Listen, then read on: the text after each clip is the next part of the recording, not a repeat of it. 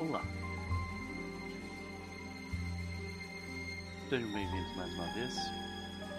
Estamos reunidos neste momento. É dia 31 de dezembro de 2023. Eu estou gravando isso às 10 horas da manhã. É um dia ensolarado. Eu estou sozinho aqui no sítio dos meus pais, na comuna dos Knop refletindo um pouco sobre esse ano de 2023 e sobre o ano que está por vir, os meus planos. É esse momento do ano, é isso que eu quero dizer. De qualquer forma, eu tenho uma lista de coisas que eu quero falar e vamos a elas. Dessa vez eu resolvi fazer isso gravado porque, uh, por mais que eu goste de interagir com, com o chat e responder perguntas, eu acho que o resultado final do vídeo fica um pouco mais, um pouco menos digerível. Eu tenho uma mensagem bem direta que eu quero passar. Eu vou passar essa mensagem e eu espero que vocês emprestem o ouvido de vocês por, por alguns minutos para isso. De qualquer forma, vamos então ao que foi esse ano de 2023. Porque os meus planos para 2023 eram os seguintes. É, inclusive eu fui lembrado no Twitter recentemente sobre isso, né? Mas é, eu vinha falando sobre parar de produzir conteúdo. E eu vinha falando sobre isso no background uh, ah, para tipo para pessoas próximas de mim já tem bastante tempo desde 2020. Se vocês quiserem uma definição melhor do, dos porquês disso, eu falo bastante sobre isso no, no de retrospectiva de 2022. Né? Então eu recomendo dar uma olhada. Eu vou botar o link dele aqui na descrição do vídeo caso vocês queiram dar uma olhada. Então, eu vinha falando sobre isso. Meu plano era diminuir a quantidade de quantidade de produção de conteúdo gradualmente no canal e focar em outras coisas. Né? Eu queria, por exemplo, uh, seguir adiante com o Musipapo, que é um podcast que eu tenho com o Sansão Maia, onde a gente fala sobre música e histórias relacionadas a essas músicas, histórias pessoais, histórias dos músicos. A gente às vezes para para nerdear um pouquinho sobre uh, aspectos técnicos das, das músicas que a gente está falando, mas de forma geral, é, o, o Musipapo ele, ele teve que parar em, em março por causa das, uh, do computador do Sansão que foi pro saco. Então a gente provavelmente vai voltar em 2024, vou falar sobre 2024 um pouco mais para frente, mas a minha ideia era essa, né? Diminuir o ritmo gradualmente. Uma vez que eu terminasse uma mesa ou outra, eu ia colocar mais uma ou outra mesa uh, na roda, né? E a partir daí eu ia seguir adiante uh, tendo mais tempo para mim. E o, as razões para isso eu falo nesse vídeo de retrospectiva de 2022. Meu gato está tendo uma crise nesse momento, porque é claro que ele tem uma crise exatamente no momento em que eu tô gravando o vídeo, né, Otelo?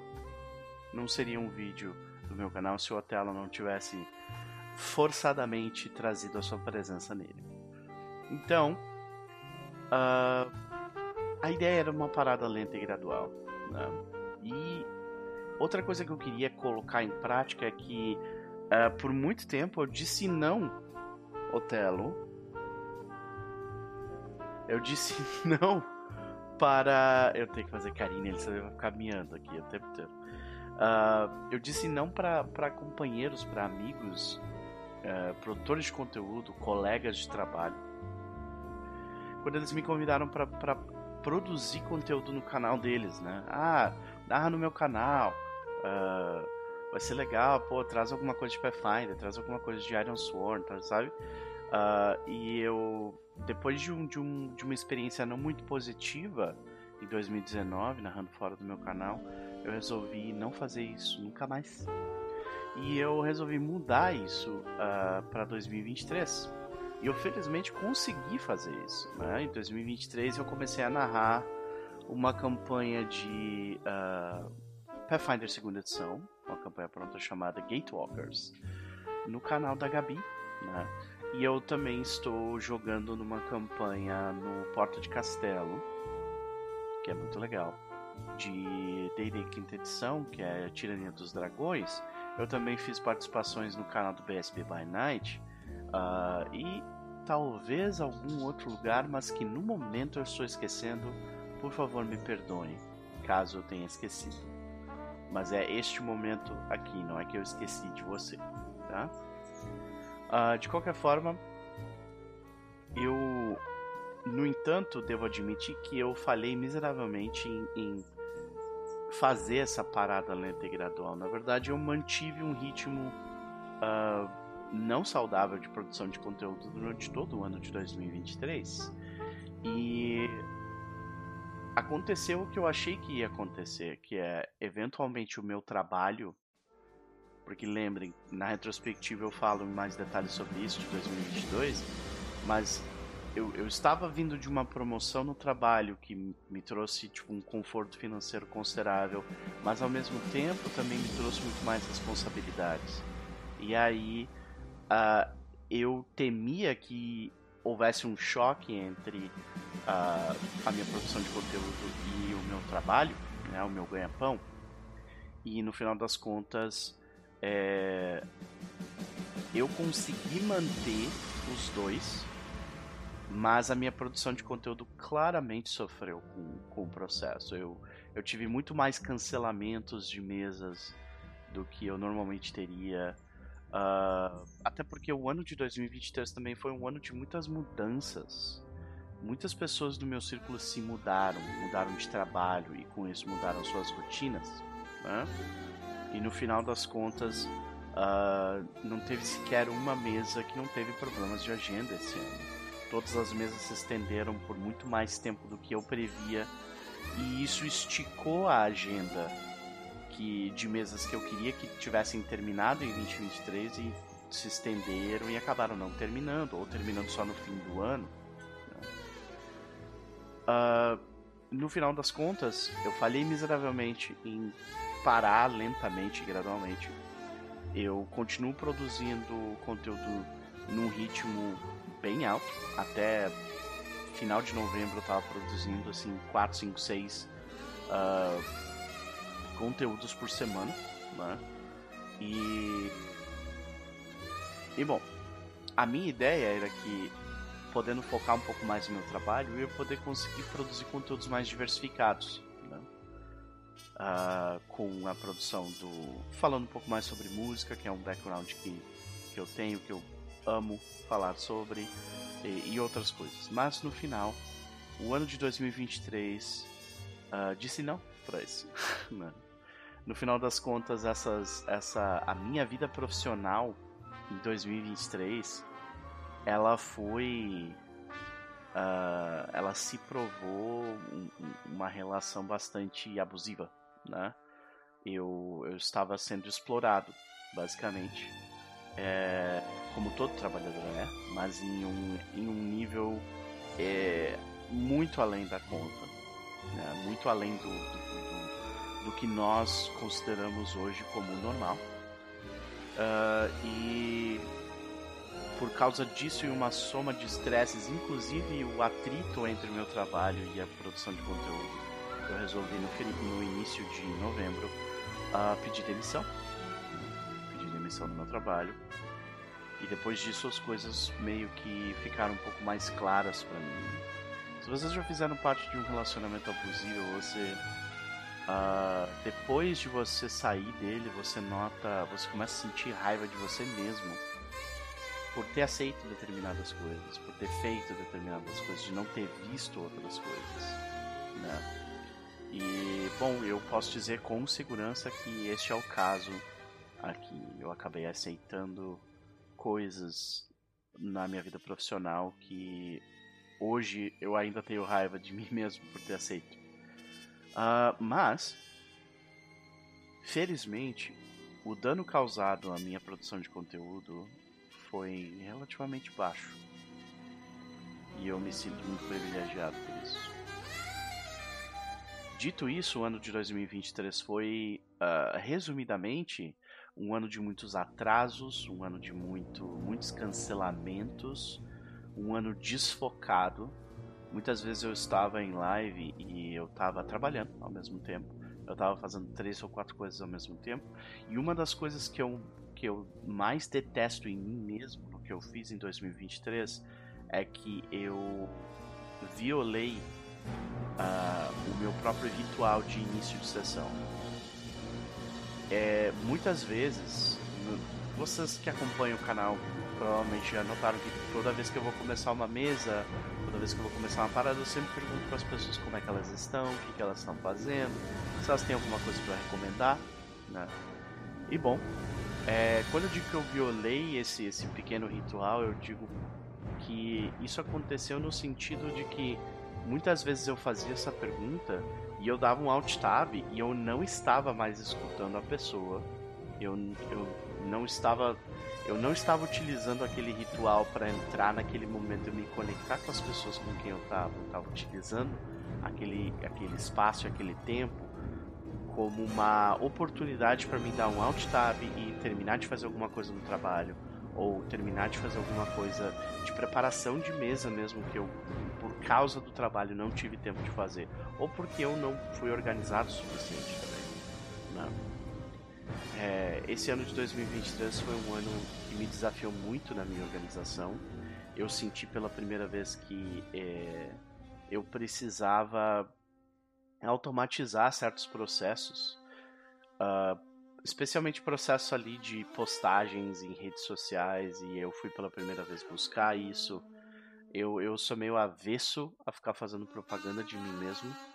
Eu sei que é um, é completamente é, autodestrutivo esse tipo de, de, de, sensação, mas é algo que eu, uh, que eu, eu detesto marketing, eu realmente odeio isso.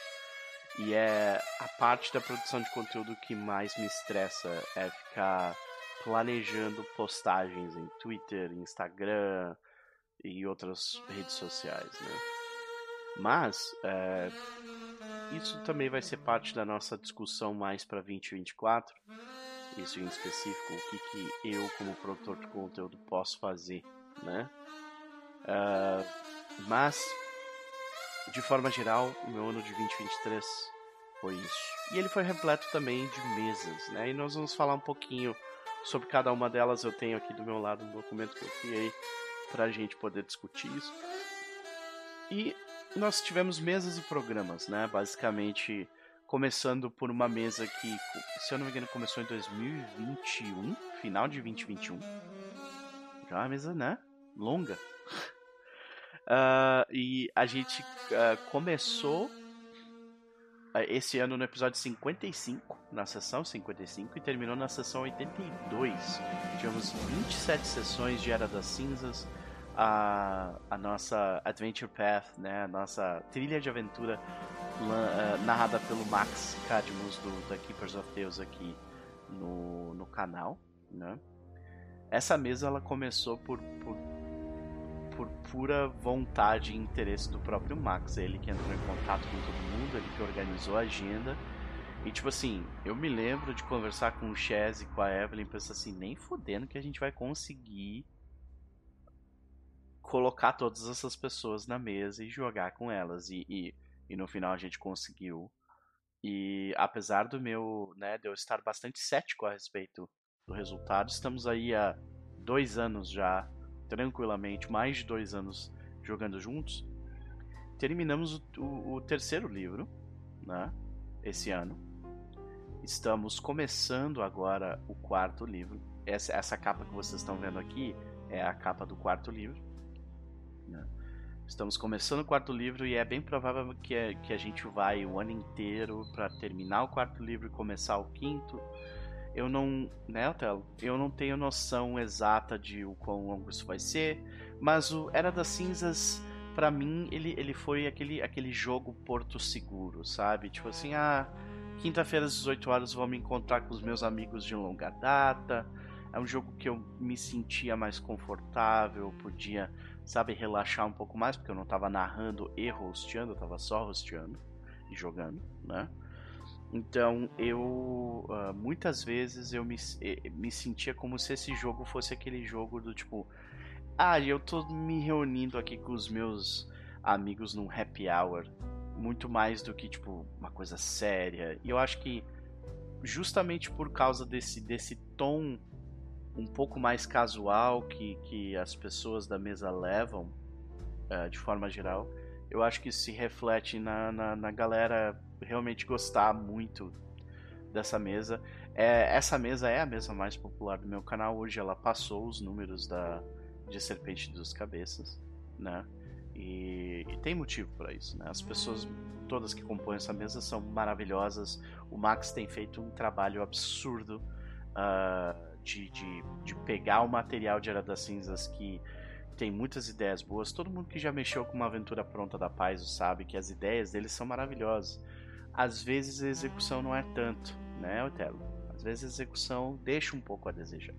Mas é, ele vem fazendo um trabalho excepcional, não somente em pegar mapas apropriados para uma VTT, utilizar bem o Foundry, que não é uma coisa fácil, né?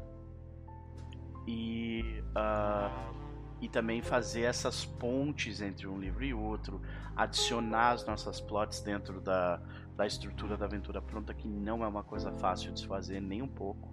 Né? Então eu, fica aqui uh, o meu abraço e beijo sincero a todos os membros dessa mesa de Era das Cinzas e em especial ao Max pelo esforço, incrível esforço uh, de, de, de tocar esse barco à frente, apesar de muitas vezes nós mesmos, membros da mesa, tipo, não, não botar muita confiança de que a mesa ia rolar. De qualquer forma, Era das Cinzas foi o Porto Seguro. Tiveram a participação de Evelyn Castro, né? Vitória Farinha, a maravilhosa. O Max Cadmus narrando. E o Chess né? O Chess que não desgrudou de mim desde 2019, eu não desgrudei dele também. E a gente se mantém grudado jogando RPG esse tempo todo. Eu tô mexendo com o meu gato aqui um pouco porque ele tá ansioso, tá em volta de mim, né? Funcionando o tempo inteiro aqui. Então vamos para a próxima mesa nesse, desse ano de 2023, né? É, 2023 eu tive diversos momentos onde eu queria muito voltar para Pup Cthulhu né? Mas eu queria começar a minha volta pro Cthulhu depois de ter narrado Serpente das Cabeças e, e uma longa viagem para a China. Eu, eu queria voltar fazendo coisas mais curtas, né? E Calamidade no Hotel White Point foi exatamente isso, né? Eu juntei uma galera que uh, eu queria muito jogar com e também pessoas que também queriam jogar muito umas com as outras, né? Então a Evelyn, é o caso da Evelyn com a Jo, do Porto de Castelo. E a Isa, que é, é uma companheira de longa data no canal. Um beijo, Isa, sua maravilhosa. E o Matheus, do Sem Fronteiras RPG, né? O Matheus também acompanha o canal há muito tempo. E, e né, sempre contribuiu muito de diversas formas. Uh, o Matheus, para quem não sabe, ele, ele foi basicamente a pessoa que fez o intermédio entre a New Order e eu para a gente trabalhar juntos no, no financiamento coletivo do, do Pulcutu no Brasil. Otelo, este cabo, ele é um cabo de rede. Se você morder e brincar com ele, a minha internet vai cair. E aí todos nós vamos ter problemas, tá? Então, é, o, o Matheus Belo que fez o intermédio, que me deu o contato do Anésio, né, para a gente conversar sobre o financiamento coletivo de Pulcutulo e no final a mesa de uh, uma longa viagem para a China só aconteceu por causa dele. Então, Matheus Belo né, e o Anésio, muito obrigado. A contribuição de vocês foi maravilhosa. Né? E uh, eu, eu quis convidar o Matheus para essa mesa para agradecer ele também. Eu espero que eu tenha conseguido. Eu gostei muito dessa mesa, apesar de que eu, uh, eu senti que o final foi meio corrido demais.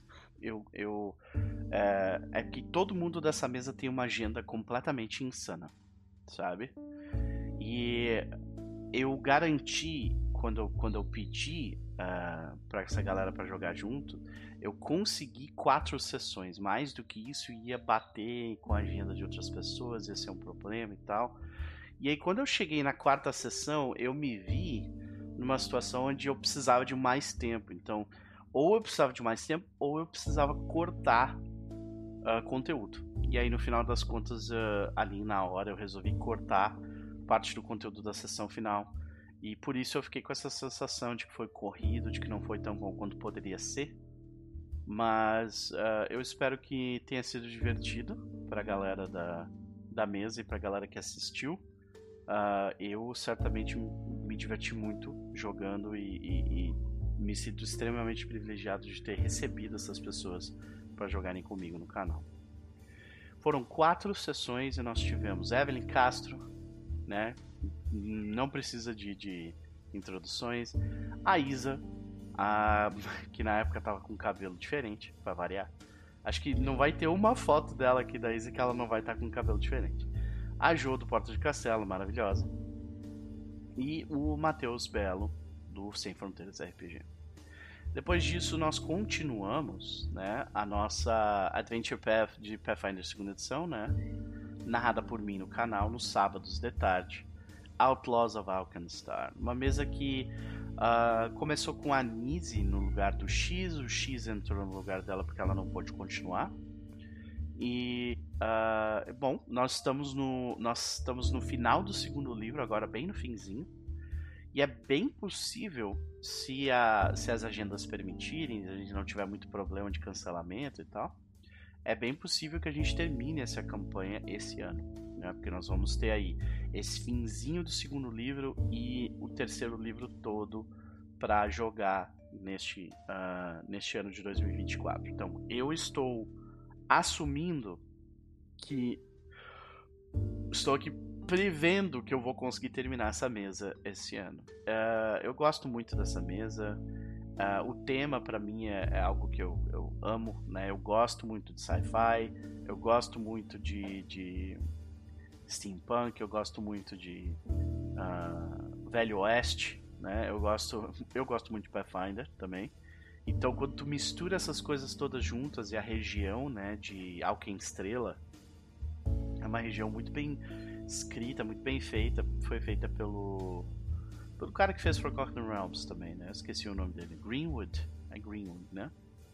Uh, e eu acho que é, o que é interessante é que essa mesa ela teve um, um o tom dela, um, pelo menos um pouco, foi mudando, né? O primeiro livro ele é muito uh, doideira, caos, diversão, sabe? Então ele é muito engraçado o primeiro livro. E o segundo livro ele vai ficando cada vez mais. O segundo livro, muito bem dito pelo Chaz, inclusive, uh, parece muito com uma aventura de Warhammer, sabe? Então é. É, mantendo o humor de Warhammer, ele vai ficando cada vez mais sério e mais mórbido, sabe? E uh, trazer esse desafio para esse grupo de pessoas foi muito interessante. Eu diria que em termos de, de sinergia de uh, mecânica dentro do Pathfinder, esse grupo ele tá muito a, a, ajeitadinho. Personagens da Medira e do, do X, eles, eles combam muito com o restante do, do, do grupo. Eles, eles deixam a galera tipo dar muito crítico e, e outras coisas assim. Uh, e de novo, né? É, é, basicamente um grande pedaço do grupo de Era das Cinzas, né? Tirando a Evelyn que não gosta de steampunk. Ela foi convidada para essa mesa. Mais a Medire e Mestre X, ou seja, mais pessoas maravilhosas em cima da, da, da parada, né? É, foi, é, foi uma mesa maravilhosa. Eu não me arrependo nem um pouco dela. E nós tivemos problemas de agenda, como, como sempre acontece, ainda mais num, num, jogo de sábado, porque sábado é o dia do brasileiro de resolver treta, né? E, e, e, no final das, das contas, essa mesa acabou sofrendo um pouco mais com a agenda por causa disso. Mas, é, eu estou bastante entusiasmado por o que tem para vir. Já, o livro 2 já está tudo pronto para mim. O livro 3 eu tenho ali no Found e tal, mas ele não. Uh, eu ainda não, não li ele completamente, eu passei o olho, né? Então eu estou bastante entusiasmado para porque eu acho que a gente já vai começar Outlaws of Alkenstar nesse ano, tipo, com uma. de um jeito explosivo, sabe? De um jeito bastante significativo. E no final das contas, eu tô muito feliz com essa mesa, tô doido para ver o que, que vai vir depois dela, né? Eu acho que essa vai ser, vai ser um. Esse slot aí do sábado de tarde vai ser um dos slots que, uma vez que essa mesa acabar, ele não vai ser substituído por nada. Uh, pelo menos por um bom tempo. Eu não imagino, eu não me imagino narrando outra coisa nesse, nesse horário. Até porque eu tenho outra mesa que não é em live, que ela acontece. Ah, eu aumentei o volume da música, agora ele tá tipo, uh, altão. Pronto. Uh, eu uh, tenho outra mesa de Pathfinder uh, de manhã nos sábados, que é Rise of the Moon Lords, que eu tô passando pra segunda edição. Então, uh, narrar duas mesas assim na sequência no sábado tem sido um desafio, para dizer no mínimo. Né? E foram 28 sessões dessa mesa de, de manhã. Então, para vocês terem uma noção, a quantidade de vezes em que, a gente, que eu tive dobradinha foram 23 vezes, sabe, nesse ano. Então é, é bastante coisa. Essa mesa contou com a presença maravilhosa do Chess, Vitória Faria, Max Cadmus, Amedir e o Mestre X. Maravilhosos. Quero todos eles no meu coração e eu tenho certeza que a gente vai produzir mais conteúdo mais pra frente. Com certeza. Se não no meu canal, no deles. Então, nós também tivemos a continuação, quarta temporada do Mago Ascensão. Essa é outra mesa que é tipo é uma galera antiga no canal, são amigos muito próximos. É uma mesa onde eu jogo, eu não narro. Então é uma mesa onde é meio que porto seguro também para mim. Eu, eu, consigo relaxar um pouco mais. Nós tivemos da sessão 4 até a sessão final da quarta temporada. Então foram ao todo 11 sessões. Uh, essa mesa, o Lucas ele tem um desafio muito grande à frente dele, né? Que é contar a história do fim dos tempos, né? uh, o fim dos tempos do mundo das trevas. E, e, é um desafio muito grande porque o próprio jogo não te ajuda nem um pouco a fazer isso. Então a grande parte do trabalho que ele está fazendo, quem está fazendo é ele, né? De construir as facções direitinho, fazer uma timeline massa e assim por diante. E a gente viu esse ano ele, ele fazer o, o final do mundo dos lobisomens, né? E, e terminou de uma forma excepcional, né? E a, essa quarta temporada de Mago, ela foi maravilhosa, como todas as temporadas de Mago são. Né? A gente viu o escopo aumentar, a gente viu uh, muitas das construções das facções que a gente fez durante né, toda a construção que a gente fez durante a segunda e a terceira temporada, todas elas serem utilizadas de alguma forma, porque o fim do mundo chegou, né? A, a luz do sol se esvaneceu e os nossos personagens mais uma vez foram jogados em algum lugar na Umbra e tivemos que passar por uma jornada gigantesca, uma jornada real e espiritual até chegarmos em Arete 5. Né? E a última temporada, essa, a quarta, ela termina com os nossos personagens voltando para a Terra antes do mundo acabar de fato e voltando para impedir que o mundo dos humanos acabe. Né?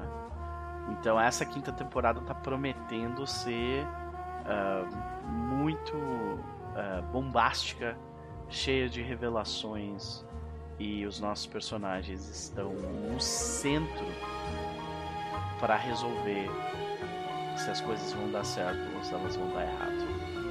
Então Uh, e são personagens muito próximos do nosso coração, né? Tiveram uh, fechamentos emocionais muito importantes, né? A Imala, o Doc e o Diego, uh, porque como já foi definido na, na quarta temporada, né?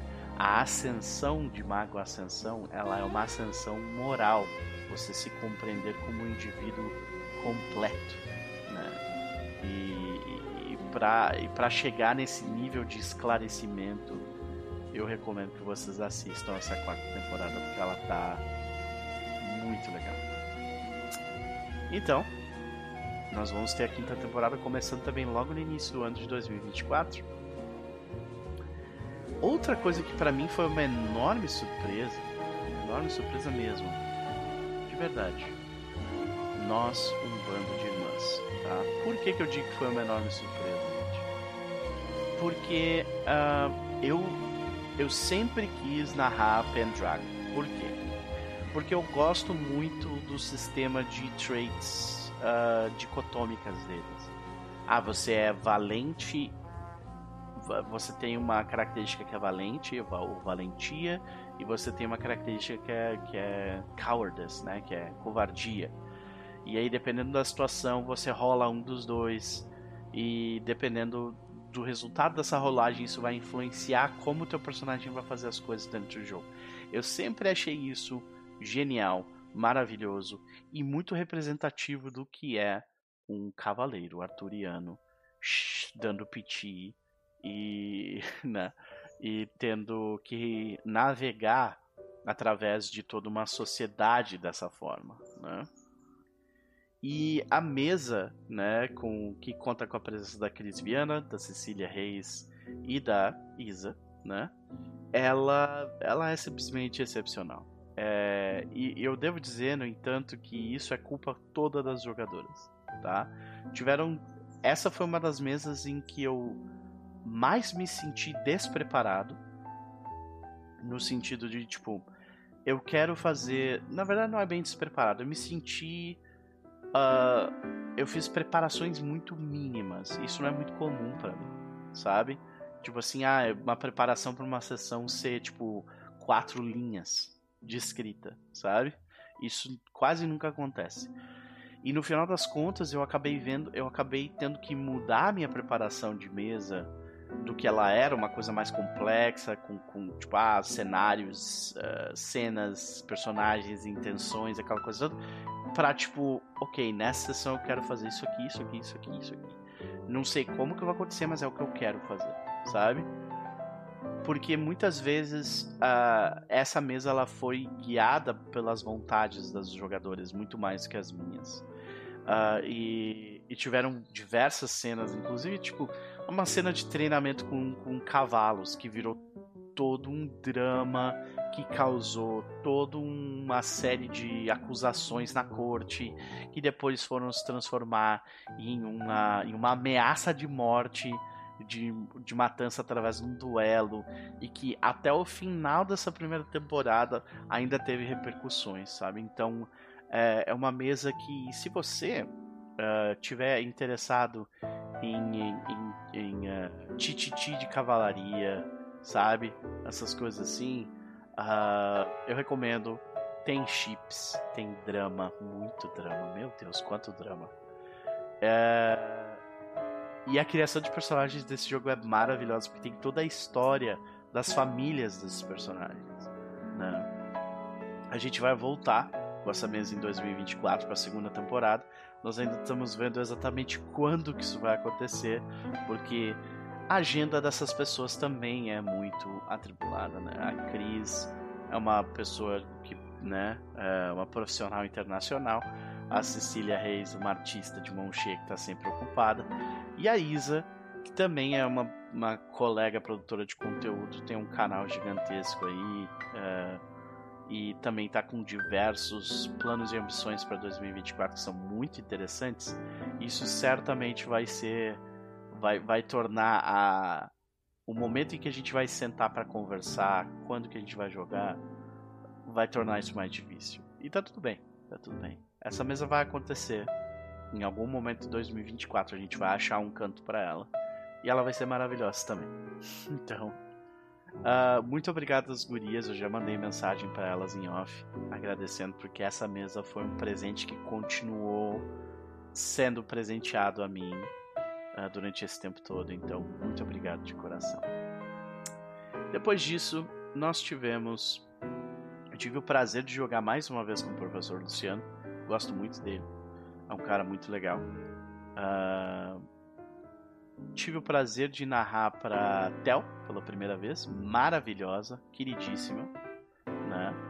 E Sansão Maia apareceu pela primeira vez no meu canal jogando, né? Eu já narrei para ele em off, acho que uma ou duas vezes. E agora narrando em, no canal, né? E nós jogamos aqui um jogo que uh, estava em financiamento coletivo pela Vanishing Point aqui no Brasil, né? O Rafael, que estava por trás disso. Uh, Agon, né? E eu, uh, nesse caso, quando ele me chamou para, quando ele sentou com a gente para a gente fazer uma mesa, né? Uh, eu resolvi montar uma ilha. Eu e a Nise montamos uma ilha juntos e o, a ilha tem, tem esse nome, né? O presente de Apateia, né? E uh, foi uma mesa muito divertida. Originalmente eu, eu, eu tinha imaginado um, um tom um pouco mais dramático para ela. Mas claro, quando tu coloca o professor Luciano Sansão na mesa, é claro que não vai ser um negócio mega dramático. Foi um negócio muito mais divertido. Foi muito legal ver eles trazer à tona versões uh, versões uh, semideusas, né? Uh, do, dos seus, das suas intenções com os seus personagens. Foi muito legal. E, e, foi muito legal ver também como a, a criação que a gente fez, a ilha que a gente criou, eu e a Nise, como que ela se apresentou uh, né, em, em, mesa. Foi, foi bem legal. E foi uma experiência nova, é a primeira vez que eu crio algo assim para né, um RPG dessa, dessa forma e disponibilizo ele para as pessoas, né? Então foi, foi muito especial para mim ter participado disso. E não foi a primeira vez que. Não foi a última vez que, que eu e a, a Vanishing Point e a gente trabalhamos juntos. Né? Então, depois disso, nós tivemos uh, Ruído, né? Nossa mesa aí que já vai de dois anos de Iron Sworn Starforge. Uh, né? Aqui nós, eu esqueci de comentar, nós tivemos 14 sessões de nós, um bando de irmãs de Pendragon. Nós tivemos uma sessão, one shot, do presente Apaté. E nós tivemos Ruído, né? Ruído, Iron Sworn Starforged. É, essa mesa é uma mesa muito próxima do meu coração, porque eu amo as duas pessoas que estão nela. Muito, muito, muito. Pedro Capuz, um beijo no teu coração. Rafa também, isso é maravilhoso. Né? Uh, essa mesa ela sofreu muito com problemas de agenda também. Uh, porque, senhoras e senhores, Pedro ele se mudou, ele mudou de trampo, ele viajou, ele uh, tá abrindo um, estúdio, né? Tá fazendo altos, altos rolês fodas. E o Rafa também é um cara muito envolvido no trabalho dele, que exige diversas coisas extras, né? No, no Catarse. Mas também. Uh, ele também é um cara bastante envolvido em produção de conteúdo fora, né, relacionado ao, RPG Nacional, mas fora do meu canal. Ele faz muitas coisas para em outros canais, em parceria com outras pessoas. E a agenda foi um grande desafio. O capitalismo venceu muitas vezes. E eu devo dizer que muitas das vezes em que essa mesa foi cancelada, ela foi cancelada por mim, né? Porque foi justamente quartas-feiras era, um, era um dia bastante complicado para mim e eu sempre precisava trabalhar horas extras e foi de novo por causa desses sacrifícios que uh, que eu acabei pedindo demissão também. Nós tivemos nove sessões.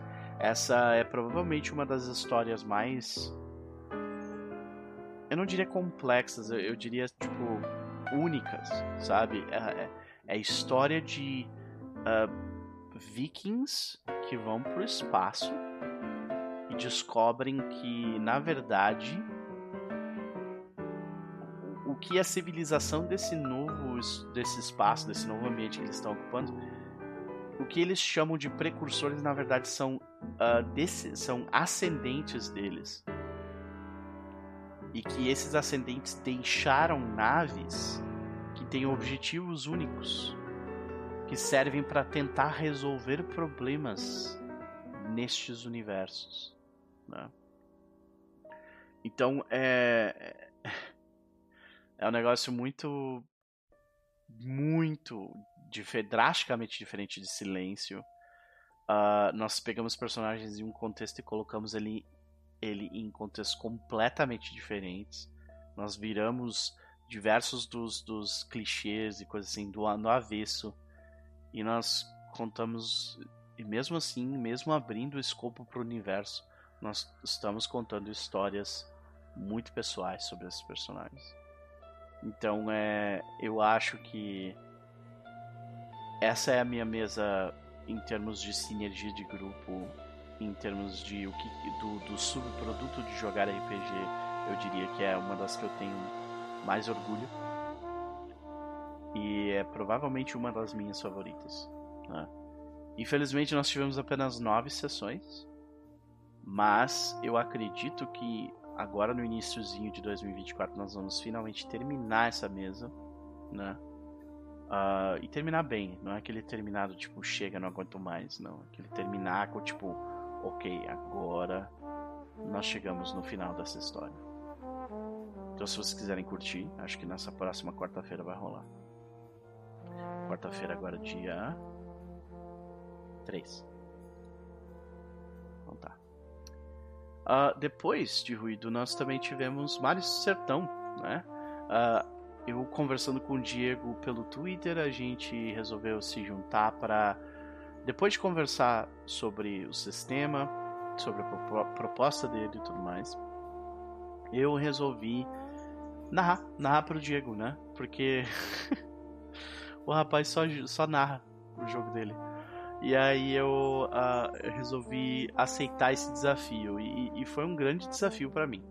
Eu narrei a mesa chamada Um Dia Líquido de Mares Sertão. Né? O jogo do Diego, por sinal. É, primeiro, tu tá narrando pro cara que criou o jogo. Então já começa, tipo, adiciona pressão aí.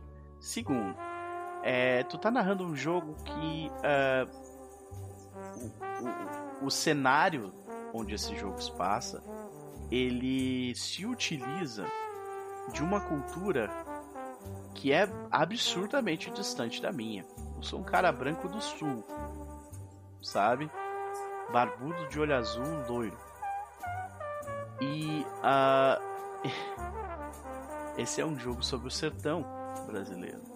O sertão que é uh, que já foi muito caricaturado pela mídia. Né? Então isso adicionou uma pressão extra para mim, no sentido de tipo, eu não quero uh, representar esta cultura, este lugar, de uma forma desrespeitosa. Uh, eu preciso tomar muito cuidado com o que eu estou fazendo aqui, mais do que de costume, né? E e por último, é narrar e jogar um jogo que não envolve dados, assim, cartas. É a primeira vez que eu, que eu faço isso também. Só cartas, né? E, e foi um desafio para mim, porque eu sou uma pessoa que, se você me mostrar um símbolo de uma, de uma, de uma carta, eu não sei te dizer exatamente o que, que ela é. Eu não sei o que, é um, a diferenciar paus de. Eu nem lembro os nomes dos. Coração, paus, entendeu? Tipo, agora, nesse momento. Pra vocês terem uma noção, a sessão zero foi eu e o Diego falando, Diego, eu vou precisar da ajuda, porque eu não sei os, os... Tu fala coração, beleza, eu sei o que é coração.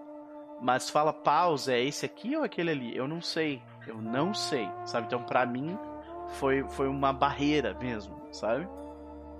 E. Foi bem difícil. Eu, eu me senti pressionado mesmo conversando com a Nise em off, ela falou assim: Ah, tu tem certeza que tu quer fazer essa mesa? Não, não, vamos lá, vamos lá, eu acho que vai ser legal. Apesar, do, apesar da dificuldade. E eu fiquei, eu me senti muito feliz porque uh, eu trouxe um pessoal que é da região também para jogar. E eu acho que a gente não só representou o jogo bem, né? O jogo foi, foi bem jogado, o Diego me ajudou durante a sessão, então ele foi extremamente. Uh, extremamente cuidadoso ali no, no, jeito como ele estava fazendo as coisas também. Uh, mas eu acho que a gente contou uma história de sertão muito legal, sabe? muito legal, em conjunto, né, na, naquela distribuição de, de agência na hora de contar, na, na contação de história. A gente se utilizou muito da, da do repente, né, e essa, essa era outra barreira para mim, né? Eu sou péssimo em rimar na hora, assim. Eu, é uma habilidade que eu não tenho, sabe? Nunca desenvolvi esse tipo de coisa. E o jogo, ele incentiva isso. Muitas vezes parece que ele não só incentiva isso, ele, ele, ele requer que você utilize repente, sabe?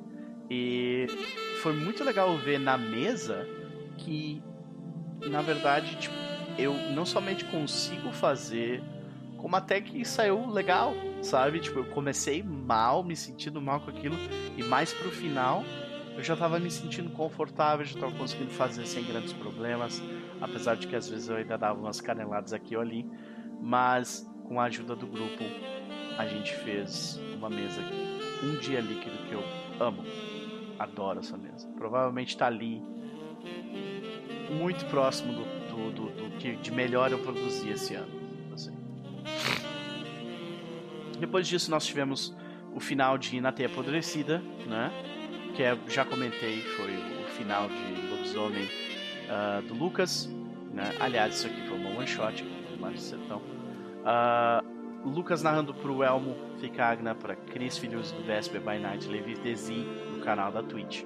Luigi Jato uh, que tinha um podcast né, antigamente de, é, que falava sobre RPG e tudo mais, mas hoje em dia eles não produzem mais. É, a gente foi da sessão 0 até o final, foram ao todo 16 sessões. Também sofreu bastante com cancelamentos e tudo mais. E foi um grande desafio pro Lucas e ele conseguiu, sabe? No final das contas a gente sempre tipo assim, caralho, Lucas, como é que tu consegue fazer isso, sabe?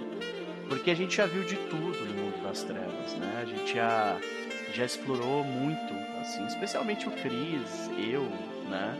O Elmo também. Uh, mas é, de forma geral, o Lucas ele, ele tem ele tem uma parada, um jeito de, de tipo dar aqueles twists que tipo caralho isso me pegou completamente desprevenido. Uh, e ainda assim não fazer com que você perca a agência, né? Porque você está contando uma história sobre o, o fim, os seus personagens vão morrer e eles vão ou não conseguir o que eles queriam.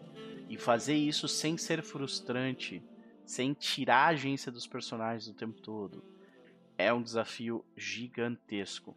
Ainda mais considerando toda a lore que é extremamente carregada no mundo das trevas. Então, todo mundo nessa mesa está de parabéns, porque eu acho que a gente montou ali um, uma matilha memorável, com personagens muitíssimo interessantes que tiveram arcos uh, onde eles mudaram drasticamente.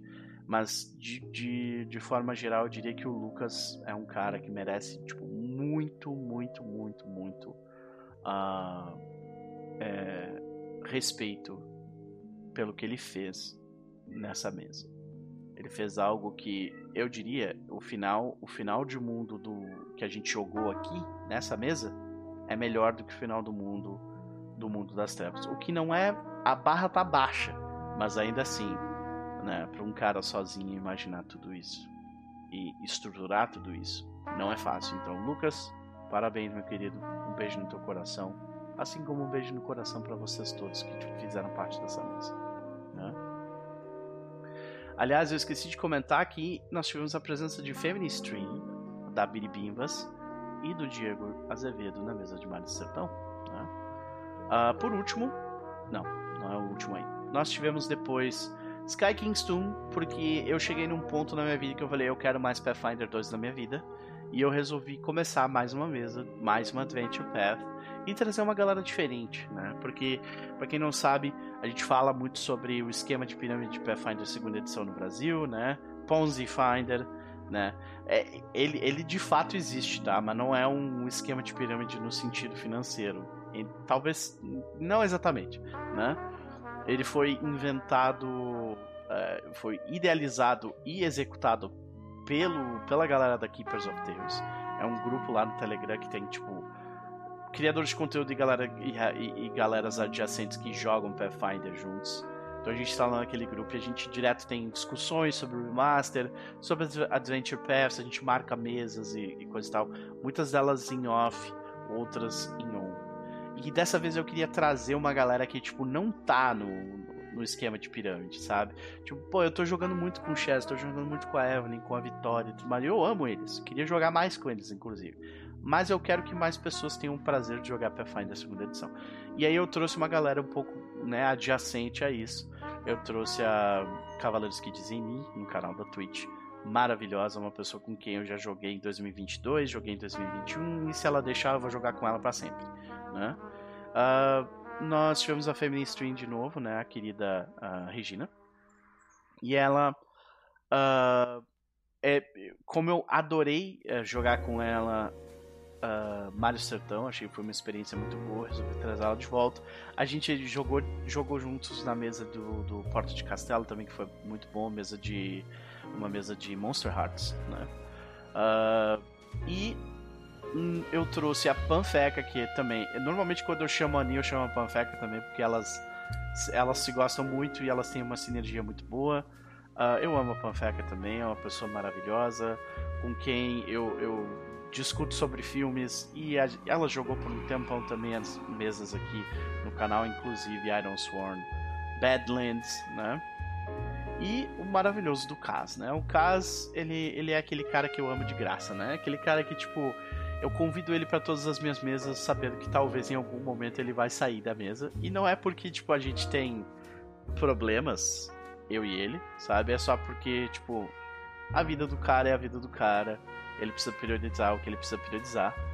E no final das contas, é...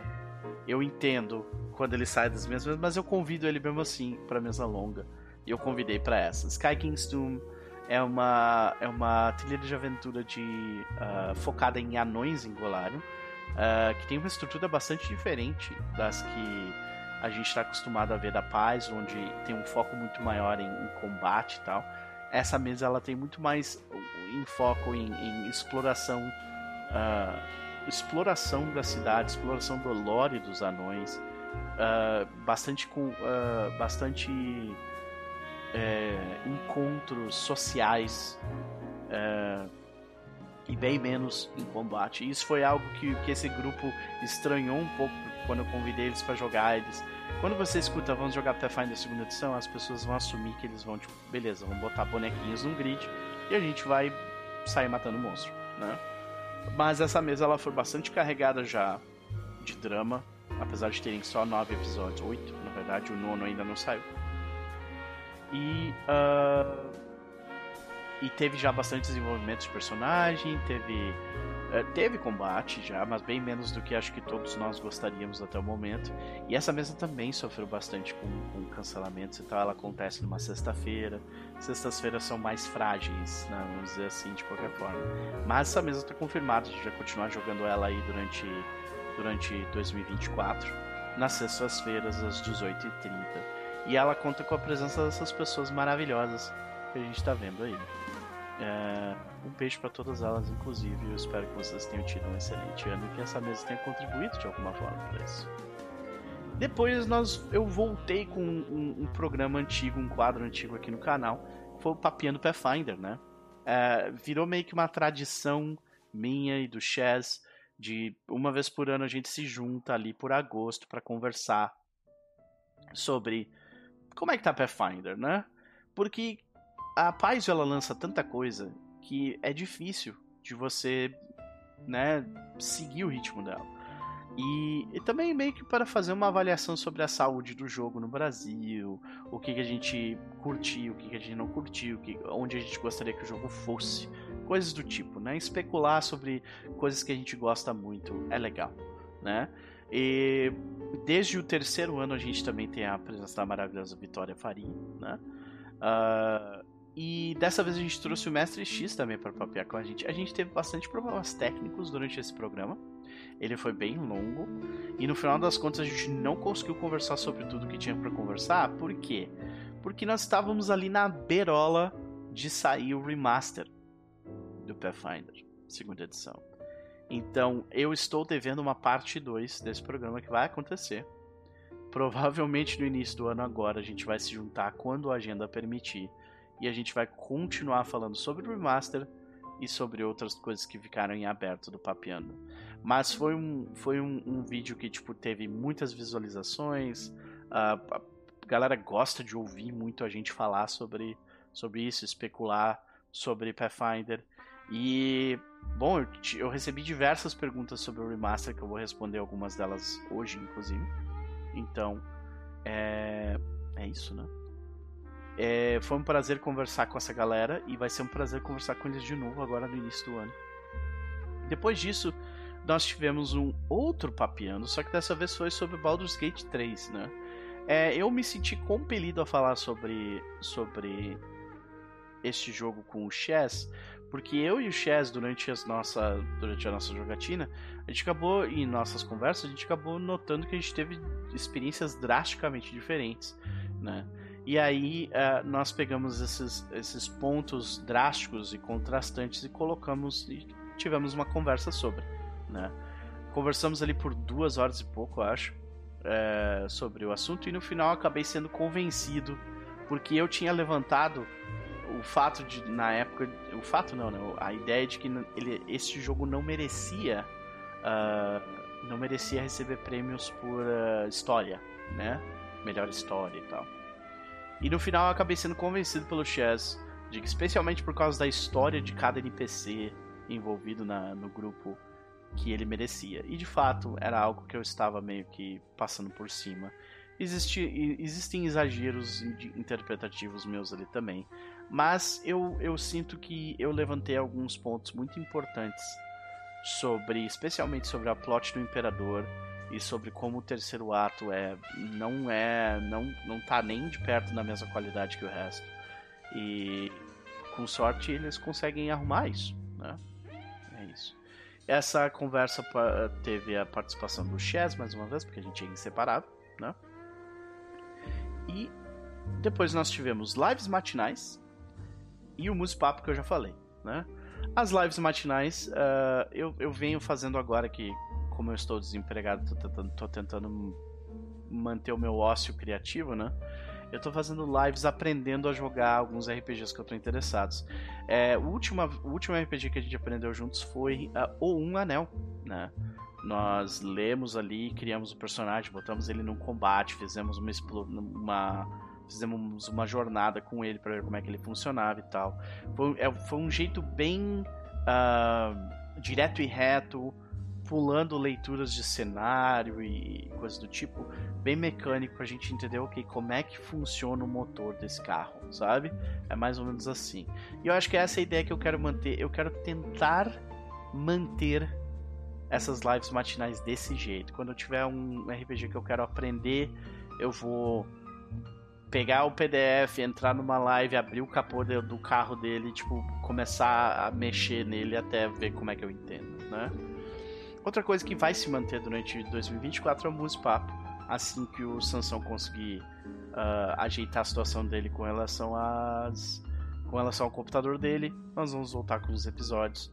Nós, nós já temos o episódio uh, ah, 14, tipo, tá pronto praticamente, era só a questão ali de, de tipo, sentar e gravar, né? E a ideia é que a gente provavelmente vai manter o ritmo que a gente estava mantendo, que era uma vez a cada duas semanas sentar e fazer, né? Sansão Maia, beijo no teu coração, meu querido. Vou te mandar uma mensagem mais tarde. Uh, e é isso. Quero mais música na minha vida, quero mais musipapo, tô com saudade de Sansão e tô doido pra, pra receber ele de volta na minha vida, né? Além disso, gente, eu prometi que eu ia conversar com vocês um pouco sobre né, é, reativar aí um, um, um quadro no canal chamado Estado das Coisas, onde eu pergunto para a comunidade, por favor, mandem suas perguntas, né? Eu peço para que as pessoas façam isso. E elas fazem, vejam só. E aí eu tenho que responder essas perguntas, não é verdade? Então, eu vou respondê-las aqui da forma mais, uh, mais completa possível, né, senhor Otelo? Então vamos responder ao, ao Jout Doggle. Ele é um dog, que não gosta dele, né? mas eu gosto. Tudo bem. Remaster, o que acharam? Aí logo o, o D-Crusher mandou. Uh, não sei se é D-Crusher, mas né? Uh, mandou ali. PF2, continua sendo seu jogo favorito? Se sim, algum outro chega perto do prazer que tu tem de narrar, jogar ele? Se não, quem o destronou e por quê? Uh, e aí ele comenta sobre estar animado do retorno pontual do Era das Cinzas. E sim, é pontual, eu não pretendo continuar com, com ele na frequência que ele, que ele existia, que era uma vez por mês, né? É, talvez ele permaneça desse jeito, assim, talvez uma vez a cada seis meses, algo assim. Vamos ver. O futuro é meio que incerto nesse sentido. Giovanni mandou hora, bolas remasters, uh, remaster, OGL, Orc, que está se referindo às licenças de jogo, né? A OGL que é do que é da Wizards of the Coast e a Orc, que é a, a, a licença do encabeçada pela Paizo. Né? O que mais? Ah, Ansiedade para Starfinder segunda edição, vou falar sobre isso também. E o Tio Changas maravilhoso, está produzindo conteúdo uh, pro, pro coletivo Melanina RPG. Uh, ah, se eu não me engano, ele eu, eu vi ele produzir alguma coisa lá no, no canal da Twitch do Capi Remoto. Capi Remoto na Twitch, boa pra caramba. Ele me pergunta, com relação a Adventure Paths que você tem uh, jogado como Master Jogador, qual é a que tem lhe dado mais vontade de jogar? Outra, City of Mist.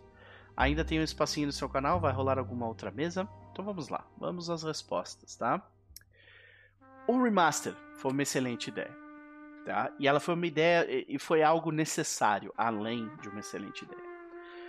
Para começar, porque ele veio logo depois do anúncio da Wizards of the Coast de que uma nova versão de D&D seria lançada em 2024. Então, lembra? Depois de todo, todo, toda a questão que aconteceu com a OGL, que eu não vou entrar em detalhes aqui, então se vocês quiserem procurar, procurem em off, né? Toda a treta que deu com a OGL, a Paz ela, ela ganhou muita relevância por causa de encabeçar esse levante de criadores e, e empresas que resolveram fazer a parada delas, né? Uh, eles ganharam muita relevância, os livros esgotaram em tudo quanto era lugar, né? Pathfinder segunda edição ficou extremamente popular. Aí a, a, a, a Wizards of the Coast fala, vamos lançar um novo D&D em 2024. Meio que tentando voltar, tipo, ficar de novo uh, voltar a ser notícia, né?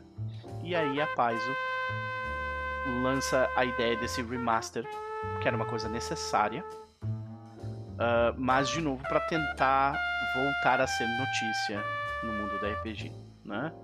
Uh, eu acho que foi uma boa ideia porque o, o jogo ele precisava sair da OGL, era necessário para o futuro dele, né? Uh, e ele foi uma boa ideia porque ele existia, um, um, existia bastante coisa depois de quatro anos, cinco anos, vamos bem dizer, de, de vida. Existe bastante coisa nesse sistema que precisava de uma revisão. Né? E eu acho que de forma geral, eu concordo com praticamente tudo que foi revisado no jogo. Eu gosto de praticamente tudo que, que saiu uh, do remaster. Né? A execução do remaster, no entanto, ela foi turbulenta, né? Turbulenta por quê? Porque você fazer uma revisão de um jogo do tamanho de, de Pathfinder segunda edição vai exigir de toda a tua empresa, né? E é, a Paz já é uma empresa que é conhecida por sempre andar com a corda esticada, no sentido de que eles estão sempre produzindo muito. Né? E aí você pega e vira para sua empresa e dizer, vamos, vamos revisar o nosso jogo quase que inteiro, né? É, foi, foi, foi algo que tipo, claramente exigiu muito de todo mundo da empresa. Uh, e dá pra ver já que tem algumas figuras assim que estão, tipo, por exemplo, tem o, o, o, o, Pro, o Project Manager do, de Pathfinder segunda edição no Foundry, ele, ele tipo, vai sair do projeto como project manager, porque ele não aguenta mais, saca? Tipo, é coisa demais. Então, uh, e realmente é coisa demais. É um, é um, é um volume de produção é, que, que passa da conta. E isso tem o seu preço. Quando você tenta fazer algo tão grande assim num espaço curto de tempo, como foi feito, você paga em qualidade. Você vê, por exemplo, o que aconteceu com aquela errata de. de saiu o remaster e já saiu uma errata no, primeiro dia que saiu o remaster. Uma errata gigantesca. Uh, falando sobre coisas que precisavam ser revisadas no remaster. Né? Então, é. Isso, esse detalhe, né? A, a forma como nós consumimos o Pathfinder é extremamente digital hoje.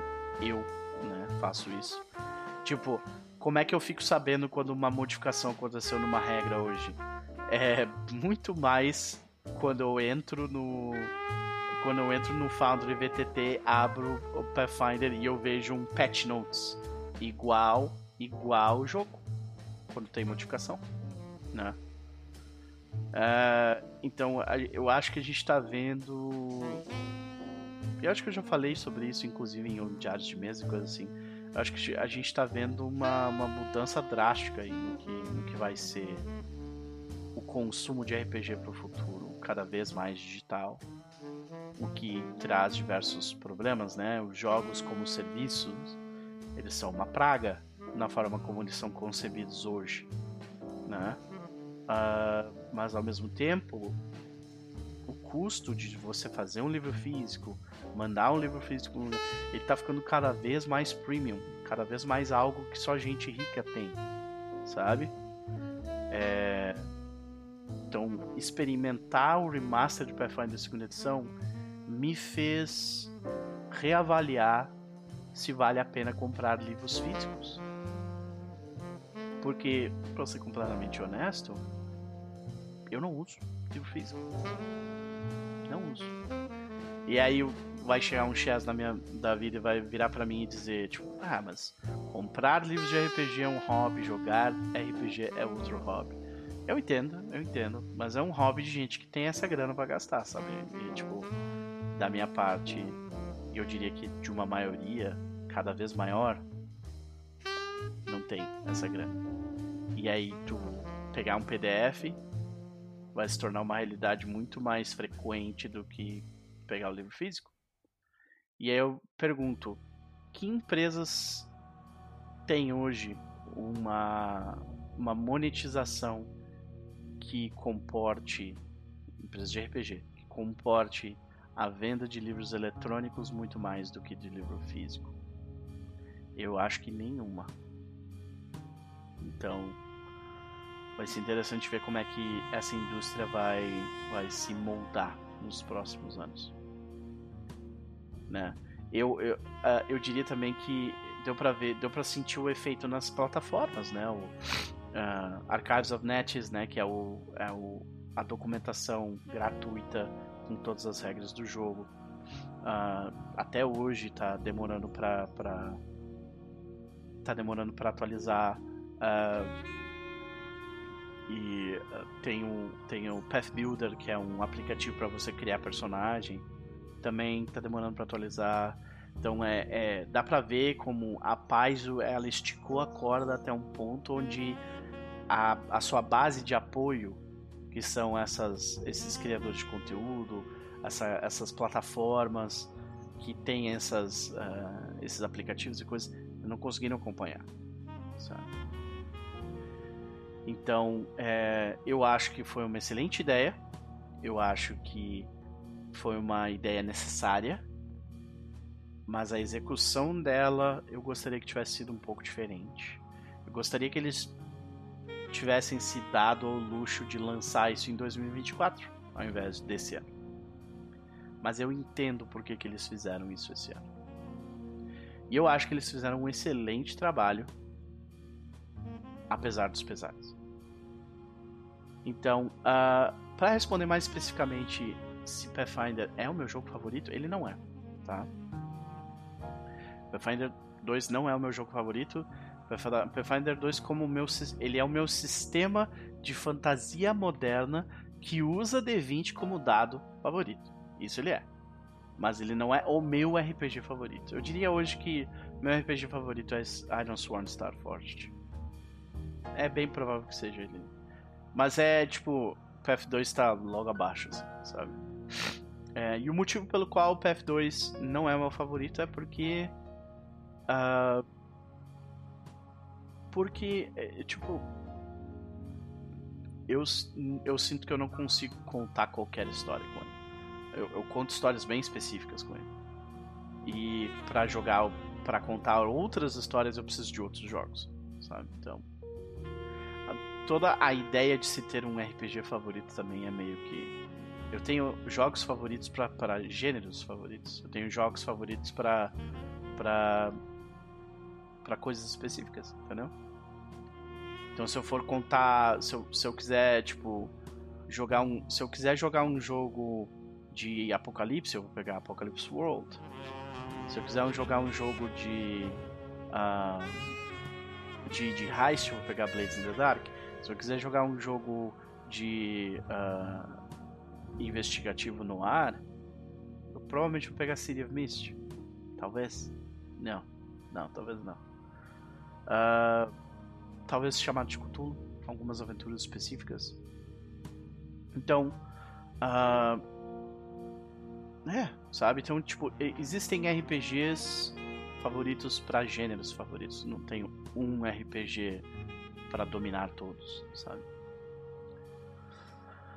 Uh, mas, como eu falei, provavelmente o, o meu favorito, o, o, que eu mais tenho a gana e a vontade de jogar é Starforged. Né? Tudo o que aconteceu com a OGL e com o Orc me fez compreender o quão longe eu tô do antigo Noper advogado. Porque, tipo, sinceramente, respondendo aqui um pouco melhor o Giovanni, né? Cara, eu, eu não tenho condição técnica de discutir a validade daquelas coisas. Eu eu me, eu me resumi a minha insignificância quanto a esse assunto. E eu recomendo vocês procurar especialistas em, em, em, uh, em copyright para falar sobre isso. Uh, não sei se Orc é bom também, porque eu não li Orc. Eu tô bem por fora dessa parte de licenciamento. E é isso. Não tenho uma opinião sobre os dois. Ansiedade sobre Starfinder. Eu vou falar um pouco mais sobre sci-fi e sobre outros jogos no espaço e tal um pouco depois, mas já defini assim. Eu não, eu não classificaria Starfinder como sci-fi, sabe? Eu acho que é um jogo de piu piu piu piu no espaço que tem a estética sci-fi, mas não é sci-fi, sabe? Então é talvez seja um preconceito meu eu, eu joguei uma vez a uh, Starfinder primeira edição. E já naquela época lá, quando eu joguei, que era perto do lançamento, eu não tinha gostado do sistema de estamina. Eu achei as opções parcas. E... Sei lá, eu, eu prefiro Pathfinder, sabe? Se quiser jogar uma coisa meio Spelljammer, faz Pathfinder. Pathfinder, a segunda edição é melhor né?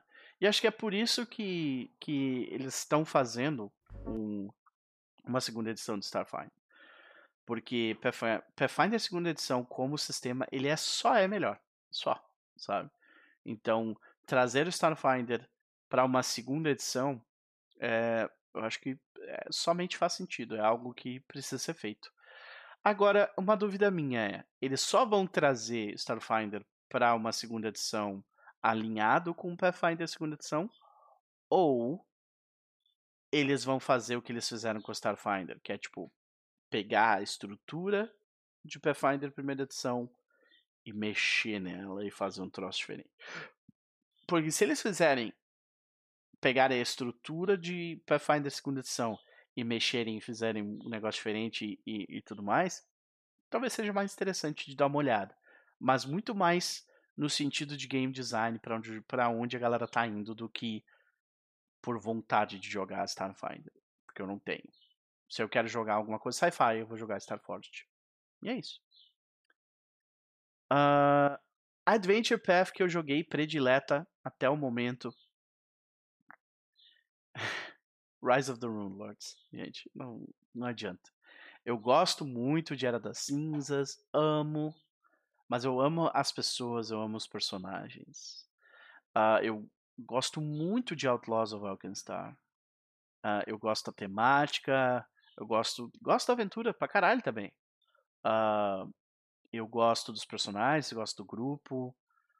Uh, mas Rise of the Rune Lords, tipo, ele é, ainda não foi. Eu acho que nada que eles criaram até hoje chegou no mesmo nível. E eu estou falando especificamente da versão de 10 anos, né? Versão de 10 anos do jogo, que é uma versão drasticamente diferente da original também. Então, você pega uma aventura e coloca 10 anos de, de iteração com a comunidade para deixar ela bem melhor e lança, sabe? É claro que vai ser uma coisa que uma pessoa ou, sei lá, três, um grupo de três ou quatro pessoas montando uma aventura não vão conseguir fazer, né? Então, uh, Rise of the Rune Lords para mim continua sendo a minha aventura uh, predileta. Uh, ela é ela é muito arquetípica, né? Sandpoint é um lugar muito carismático. As, as tramas que tem naquele lugar, os personagens são muito icônicos. A, a tipo a, a storyline que você vai seguindo é muito interessante. As propostas, os vilões são muito legais. Uh, o segundo livro é uma obra-prima de você fazer um jogo de terror investigativo dentro do negócio, sabe? É muito, muito, muito bom. Muito bom. Dito isso, está respondida a pergunta. E com relação a of Mist, meu querido, infelizmente eu devo dizer que não. Tá? Por quê? Eu digo que não vai ter espaço porque é, infelizmente infelizmente não vai ter espaço porque eu, eu até conversei um pouco sobre isso que eu fiz uma campanha longa de City of Mist, né? Noites de Pain, noites em Paintown, ou noites de Paintown. Uh, foi uma campanha bem longa. Ela foi muito legal em muitos aspectos. E poucos desses aspectos foram o sistema. Eu tenho problemas muito sérios com o sistema de City of Mist. É, eu acho que é um, é, é um jogo que é muito difícil de você criar criar adversários.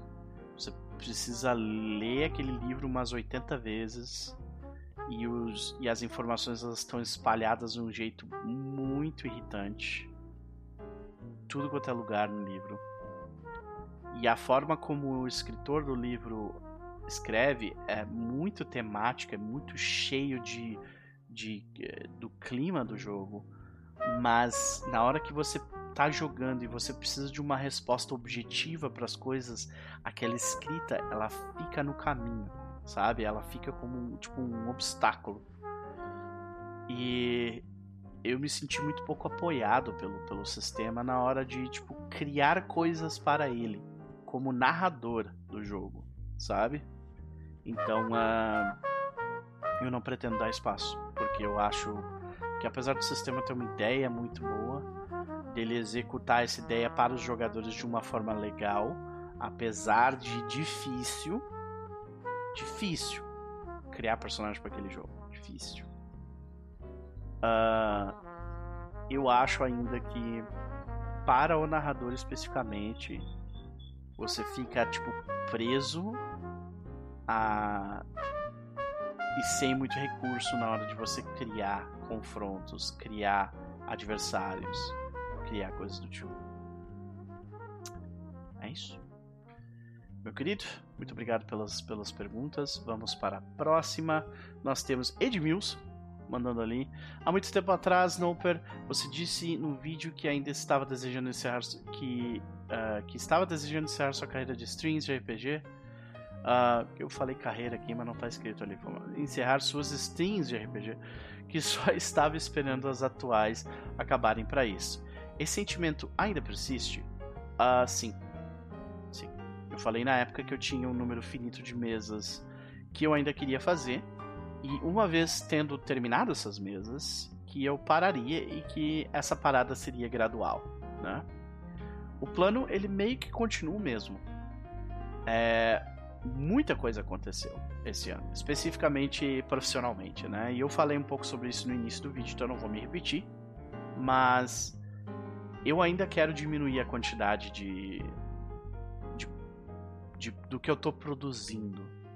E eu quero, ao invés de produzir muito no meu canal, quero produzir fora do meu canal. Quero, eu quero produzir no canal dos amigos meus, uh, no canal de produtores de conteúdo que eu nem conheço, sabe? Eu quero exportar. exportar minha produção de conteúdo. Outra coisa que eu quero fazer em 2024 é produzir material suplementar. Aquilo que eu fiz lá com Agon, que eu criei uma ilha e tal, eu quero fazer mais isso. Eu quero uh, montar aventuras uh, para jogos que eu gosto muito e material para ajudar pessoas a, a, a, jogar esses jogos melhores. Né? Eu quero formar um portfólio e eu quero tentar ganhar grana com isso. Eu quero mesmo tentar ganhar dinheiro com a produção de conteúdo nesse sentido. E com relação a isso, eu estou já trabalhando com a Uh, estou já trabalhando no, no, no, background, conversando com diversas pessoas para fazer algo nesse sentido. E uma vez que, que tudo tiver alinhado direitinho, a gente vai anunciar o que, que vai, vai acontecer. Tá? Mas tá vindo aí. Tá vindo aí. Giovanni mandou outra pergunta que eu quero responder, que é a seguinte: é, uh, mercado de material e produção nacional. Por produção também uh, coloco a produção de conteúdo, né?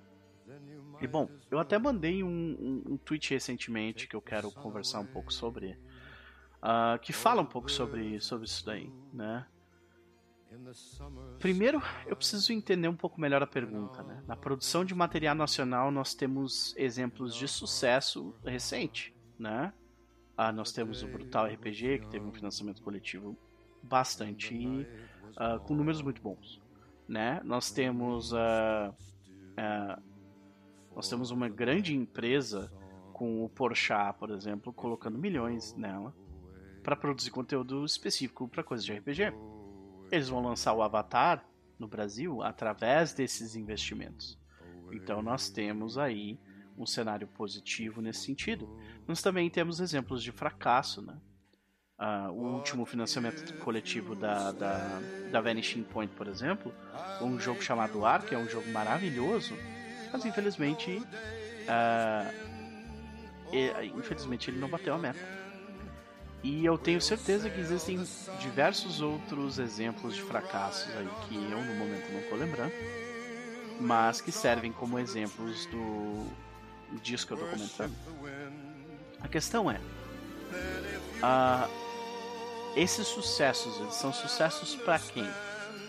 E esses fracassos, eles são fracassos para quem? Porque eu acho que eles eles são sucessos e fracassos para grupos diferentes. Eu acho que a gente está vendo sucessos para quem já estava tendo sucesso, para quem sempre teve sucesso.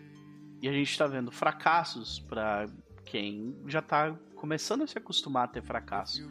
É, a gente está vendo fracassos com pessoas, grupos pequenos, empresas pequenas, empreendedores pequenos e grupos de produtores de conteúdos pequenos que estão se arriscando, né? Estão correndo atrás de um sonho e estão fracassando nesse sonho. E esses fracassos estão acontecendo para essa galera né? Então, é, quando, quando, quando a gente fala sobre produção nacional de conteúdo e, e, produção nacional de RPG, eu, eu acho que a gente lida com, com diversos grupos. Existe um grupo específico, bem pequeno, que não representa praticamente ninguém que está tendo essa conversa nesse momento, que tá tipo super super uh, positivo sobre os acontecimentos. Nossa, financiamentos coletivos milionários. é, jogos com uh, lives com números absurdos, né? É, mas é, existe um grupo ainda bem maior do que esse uh, de pessoas, empresas e coisas e tal que estão fracassando, estão falhando. É. Então, é, eu, eu, quando eu escuto produtores de conteúdo, colegas meus virarem e, e olharem para o ano de 2024 e, e, estarem, tipo, otimistas e, tipo, nossa, está tendo uma renovação, é, a gente está vendo cada vez as pessoas cada vez mais produzindo e tudo mais. É, esse otimismo é para quem? Para quem? Né? É uma boa pergunta a se fazer.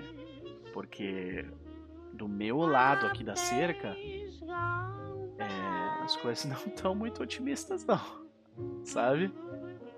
É, do meu lado da cerca, eu tô vendo o criador de conteúdo produzir para gringa porque o mercado brasileiro não, não comporta. Não paga as contas dele. Então, a gente tem que definir aqui também o que, que é isso, né? O, que, que a gente chama de sucesso.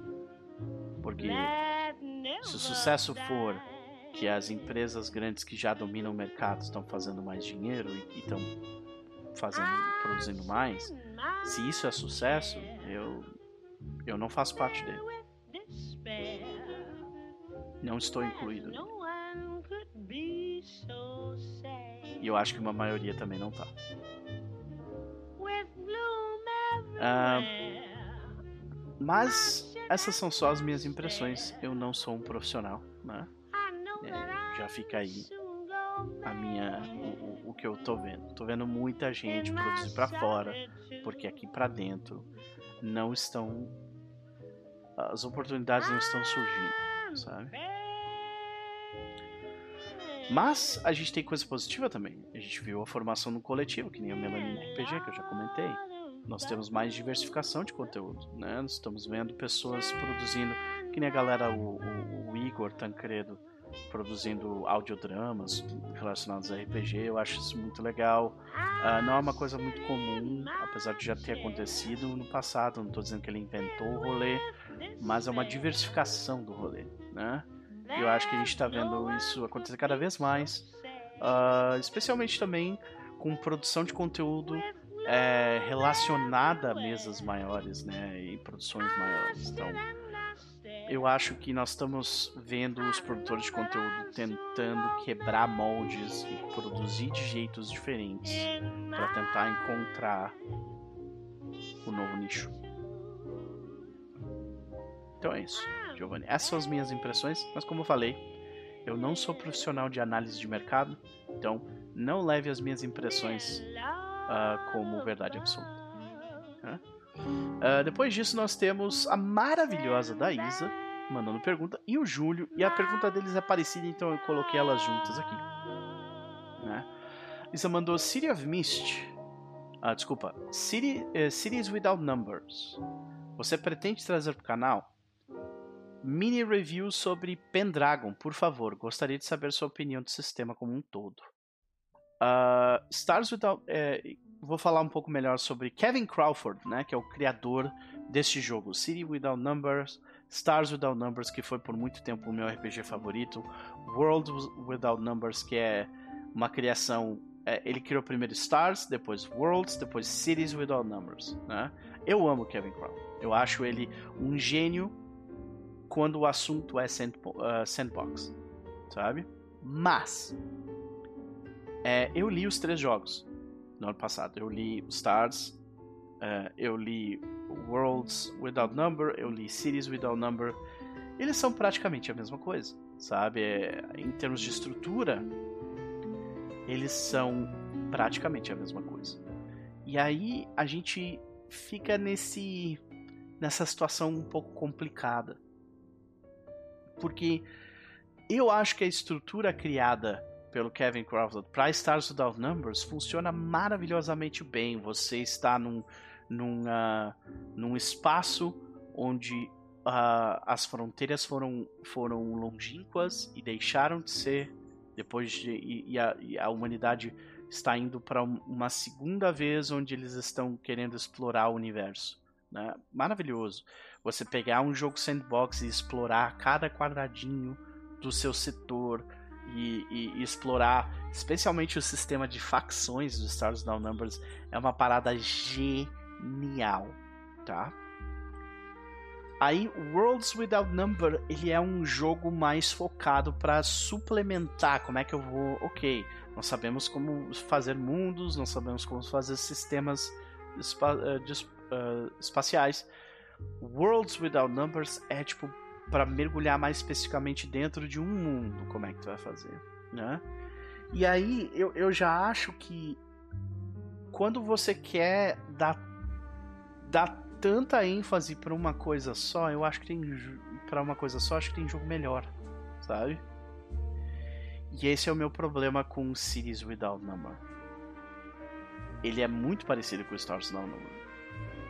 Ele pega emprestada a estética cyberpunk, mas o sistema, ele tipo, ele não ele não joga pra frente o cyberpunk, sabe? Ele, tipo. Ele. Ele não é politicamente cyberpunk o suficiente. Ele não é mecanicamente cyberpunk o suficiente.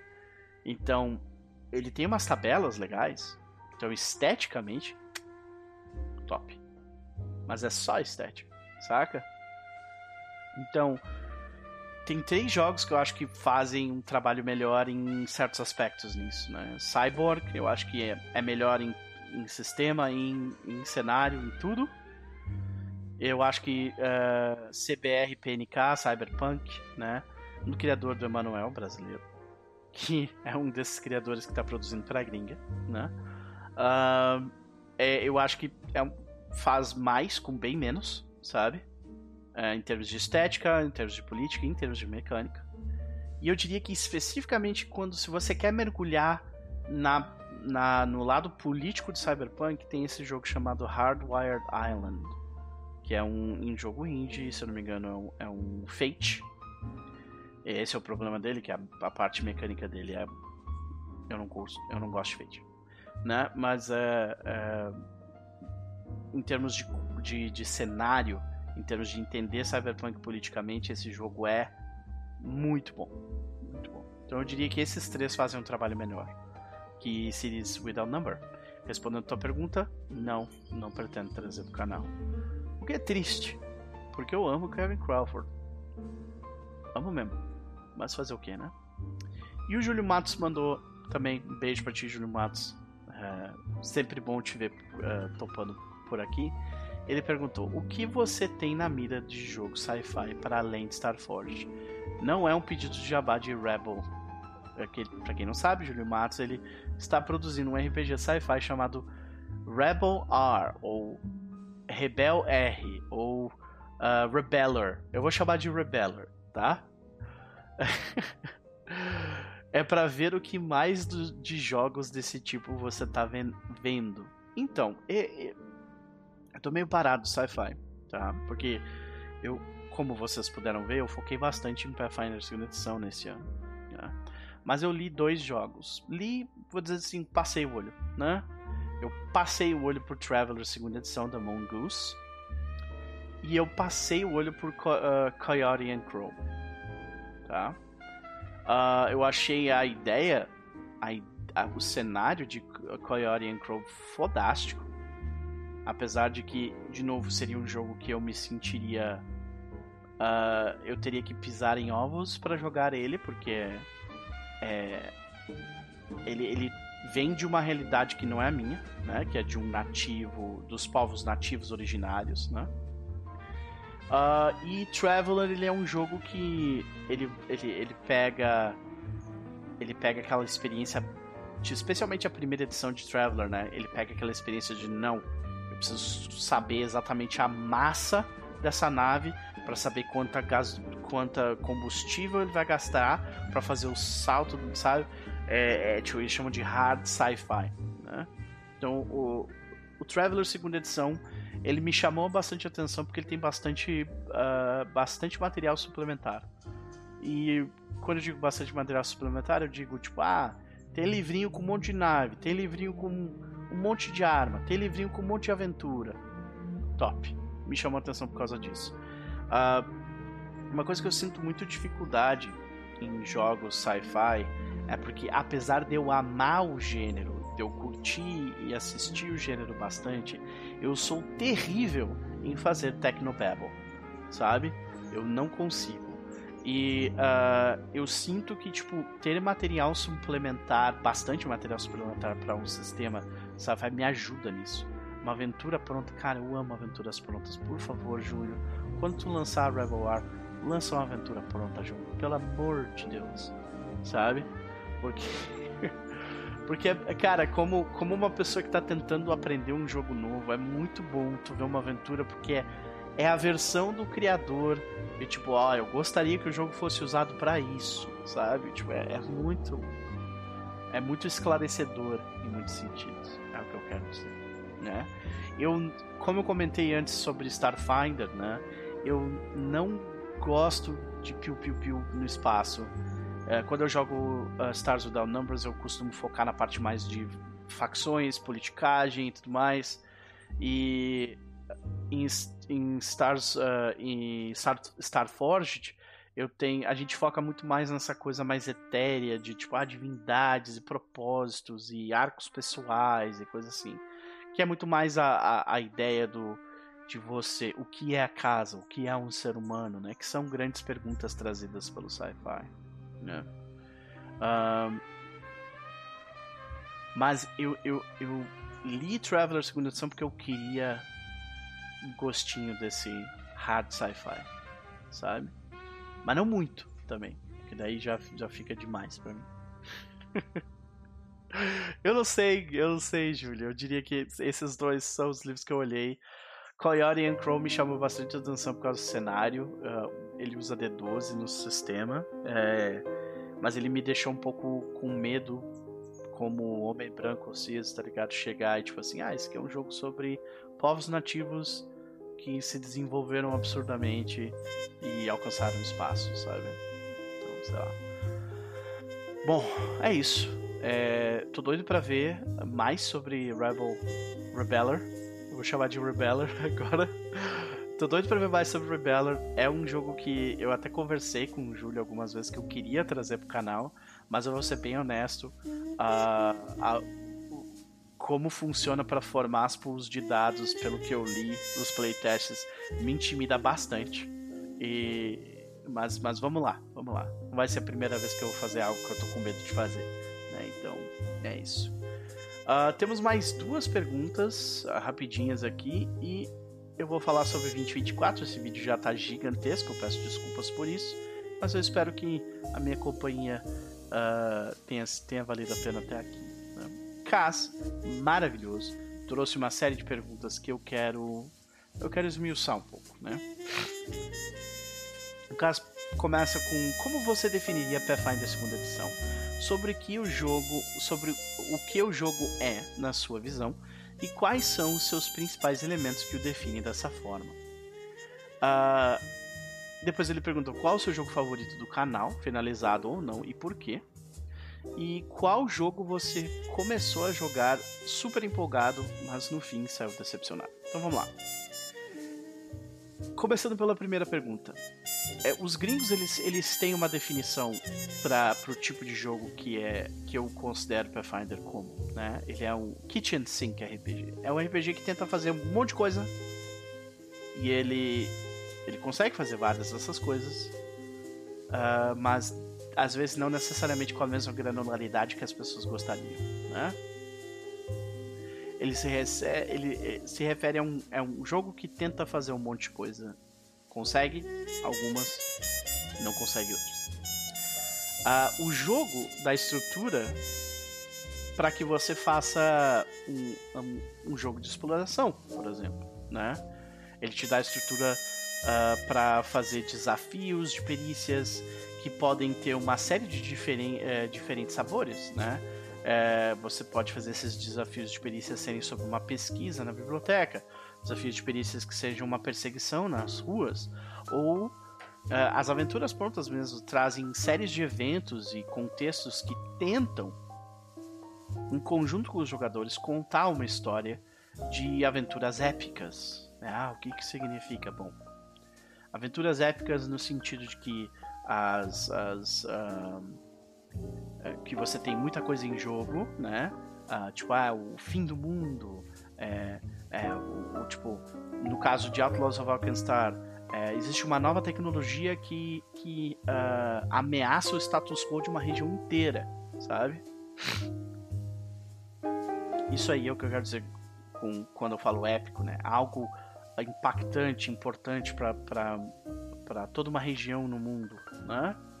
Uh, e nós vemos, por exemplo, uh, um mundo bem detalhado de fantasia em um período que eu, chamo, que eu diria que é análogo de 1800 e pouco, né, na nossa realidade. E o jogo também ele se preocupa muito com uh, confrontos táticos e violentos com adversários diversos e como solucionar esses confrontos. Né? Você evolui seus personagens para saber no que ele vai melhorar, mas de forma geral ele melhora em solucionar confrontos táticos e violentos com adversários diversos. Então, sim, se eu tivesse que apontar uma coisa para definir esse jogo, apesar de achar reducionista e desnecessário, eu diria que a sua principal característica é solucionar confrontos táticos e violentos com adversários diversos. É, é isso, praticamente. Mas eu, eu definiria ele como um kitchen sink RPG, né? Ah, ou como eu defini anteriormente ali em cima, é um que eu tinha dito aqui, né? Que é é um sistema de fantasia moderna que usa D20 como dado. Esse aqui. Pronto. Pronto, resolvido. Espero que tenha sido útil para ti. É, a própria paz não define bem o jogo, né? Esse é ponto para uma, uma bela de uma discussão, né? Como você definiria uh, esse gênero né, de fantasia moderna? Porque eu acho que a maioria das pessoas não concorda.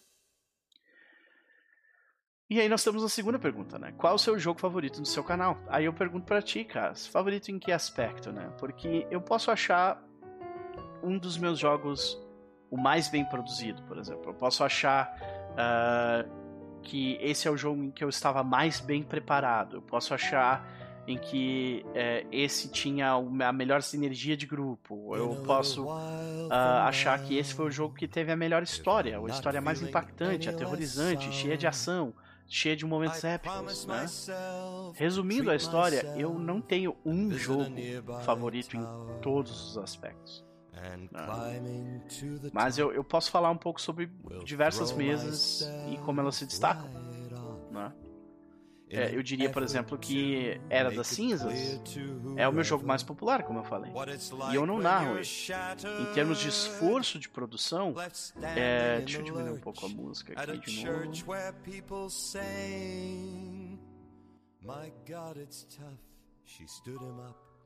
Tá. Em termos de. Em termos de. Uh, desculpa, gente, aqui. ai, ai. Vamos lá. Ah, é que a música me, me tirou da, do, do, do, momento aqui, mas tudo bem. Ah, Era da Cinza é o meu jogo mais popular, mas eu não narro ele. Em termos de esforço de produção e jogando ele, é bem, é, é bem aquele porto seguro. É um, é, um, é um jogo da casa, é tranquilinho, é, é garantia de diversão o Max ele tem se puxado bastante para tornar essa experiência melhor, né? Já que a aventura é notória por errar a mão e faltar conexão narrativa entre os livros, né? Aí nós temos outro exemplo, A Serpente de Duas Cabeças é o jogo que eu narro que tem mais popularidade no meu canal. E eu sinceramente acho a parte da produção dele meia boca, sabe? Tipo, era 2020, eu não sabia tanto quanto eu sei hoje sobre como for fazer um layout bonito, fazer o áudio ficar foda, sabe? Uh, coisas do tipo. Fora que também é um jogo que o último episódio, o episódio que termina aquela saga inteira, não tem o meu áudio, sabe? É um erro crash de produção. Sabe? Então, é... mas é um dos meus jogos mais populares. Né? Eu vou dizer que o meu nível de preparação dentro da Serpente das Cabeças, ele, eh, Serpente das Cabeças, ele varia bastante. Assim, tem momentos que eu tô me sentindo diversas vezes que eu começava, antes de começar a live, eu falava pro grupo, gente, eu não tô me sentindo muito preparado e tal. Uh, e outros momentos onde eu me sentia tipo, mega preparado e não fazia tanta diferença, sabe? Então é uma coisa é uma coisa complexa de se definir, sabe? É, se nós vamos falar em termos de produção, eu diria, por exemplo, que uma das minhas mesas que quase ninguém conhece, quase ninguém viu, é, é uma mesa de Feng Shui 2. Se chama Hong Kong Task Force 88. Para mim foi um ponto alto. Uh, foi uma mesa onde a gente né, quis emular ali o cinema dos anos 80 chinês, sabe? Daqueles uh, filmes de Kung Fu. Pô, caralho, caralho. E eu acho que em termos de produção ele é muito bom, sabe? Em termos de preparação como narrador, eu acho que Amor até a Morte, que é uma mesa de chamado de Cthulhu, uh, foi provavelmente um dos pontos altos mais recentes. Uh, eu acho que eu tava, tipo, mega preparado em relação a Chicago, eu tinha, tipo, os handouts, tipo, perfeitos para o que eu tava fazendo. Eu sabia exatamente o que eu tava fazendo, eu consegui imprimir o clima, o tema e tudo mais como eu queria, sabe? Me dei um segundo. Voltando. Eu diria, no entanto, que a conquista do leste de Vampira Máscara que eu fiz também há um tempo atrás, em termos de narrativa e sinergia, funciona muito bem. Em termos de uh, uh, sinergia de grupo, eu diria que Iron Sworn Starforge Ruído é tipo uma das minhas melhores mesas. Então, assim, eu, eu, eu, E respondendo a última pergunta, né? Qual jogo você começou a jogar super empolgado, mas no final saiu decepcionado? Bom, a resposta é simples, né? Eu digo com tranquilidade que todas as minhas campanhas de Stars Without Numbers, campanhas, né? Não mesas curtas, né? começaram comigo mega empolgado e terminaram comigo meio puto da cara, querendo acabar com a mesa. Porque sempre foi, foram questões de desalinhamento de expectativa, comportamento de pessoas na mesa e coisas do tipo, sabe? Se tu estiver falando de, de, de, sistema, né? Tipo, ah, que eu parei de jogar por, ou que eu desempolguei por causa de um sistema, eu diria que Burning Wheel e City of Mist são jogos que eu comecei mega empolgado e intimidado pelo sistema e no final a mesa de Burning Wheel, por exemplo, foi muito legal, mas 100% por causa das pessoas da mesa. E City of Mist, uh, o sistema acabou me vencendo, né? Tipo, as pessoas da, da mesa de City of Mist eram maravilhosas, mas o sistema já tava, tipo, me enlouquecendo, né? Por motivos que eu já falei no vídeo. Então é isso. Cássio é maravilhoso, um beijo pra ti, obrigado pelas perguntas. E vamos pra Ni. Ni, sua perfeita, que tá de férias. Hashtag de férias. Ni, aproveita as férias. Tu merece. Pra caralho. E bom, é, eu não sei se isso já foi, já foi tópico, mas qual é o sistema mais estranho ou não ortodoxo, ortodoxo que você desejaria mestrar ou jogar no ano que vem? Eu vou responder isso no final aqui, porque eu vou falar sobre o meu ano de 2024 rapidamente, porque o vídeo já se estendeu pra caralho. Então vamos lá. 2024, senhoras e senhores. Essa aqui é a minha lista de coisas que eu pretendo. Ó, de novo, eu pretendo trazer. Não necessariamente que eu vou trazer. Algumas delas eu já tenho até as pessoas. O grupo já está selecionado outras não. E aqui vão, vai a minha lista. Para 2024, o que eu estou tentando trazer para o canal, senhoras e senhores? Público Tulo, uh, Children of Fear é uma campanha que se passa em 1920 na, na China. Eu acho a ideia da, da campanha muito legal, que é que você anda pela Ásia inteira, basicamente. E 1920, né? O que uma das coisas que eu mais gostei quando eu narrei a Serpente de Duas Cabeças foi uh, ler e descobrir mais sobre os lugares onde o jogo acontecia, né? E bom, é, Children of Fear vai me dar a oportunidade de fazer isso pela Ásia inteira. E eu adoro ler e conhecer mais sobre esses lugares. E já comecei a preparar a aventura, eu já tenho as pessoas, grande parte do, do grupo já está selecionado. A gente já tem, a, já tem o dia que vai acontecer os jogos. A gente ainda não tem uma data firme exatamente, mas é, é possível que vocês vejam essa mesa começar lá por março. Beleza? Então, Children of Fear de Pulp Cthulhu. Próxima, mais Pulp Cthulhu, porque eu gosto de Pulp Cthulhu e eu quero jogar mais Pulp Cthulhu. É outra aventura pronta chamada A Cold Fire Within, né? É uma tempo, é, é uma é uma história de Pulp Cthulhu que é, lida com viagens temporais. E eu gostei bastante do que eu li até agora. Eu não tenho certeza se eu vou jogar de fato, mas eu estou lendo ela, estou gostando bastante dela e no momento eu pretendo pretendo trazer.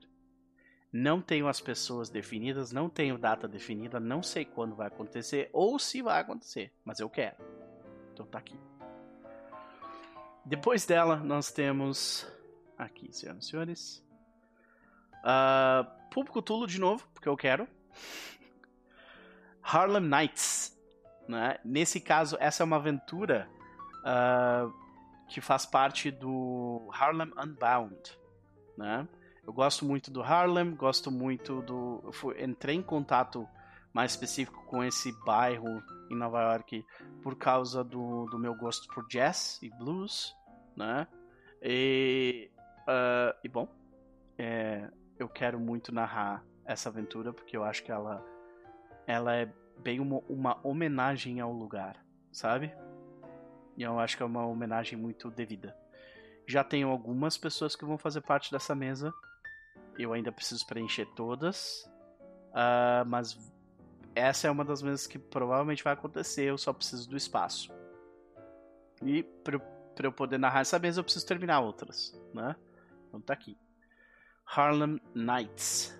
E sim, é uma referência a um filme do Ed Murphy. Depois nós temos uh, Iron Sworn Starforged Sundered Island, né?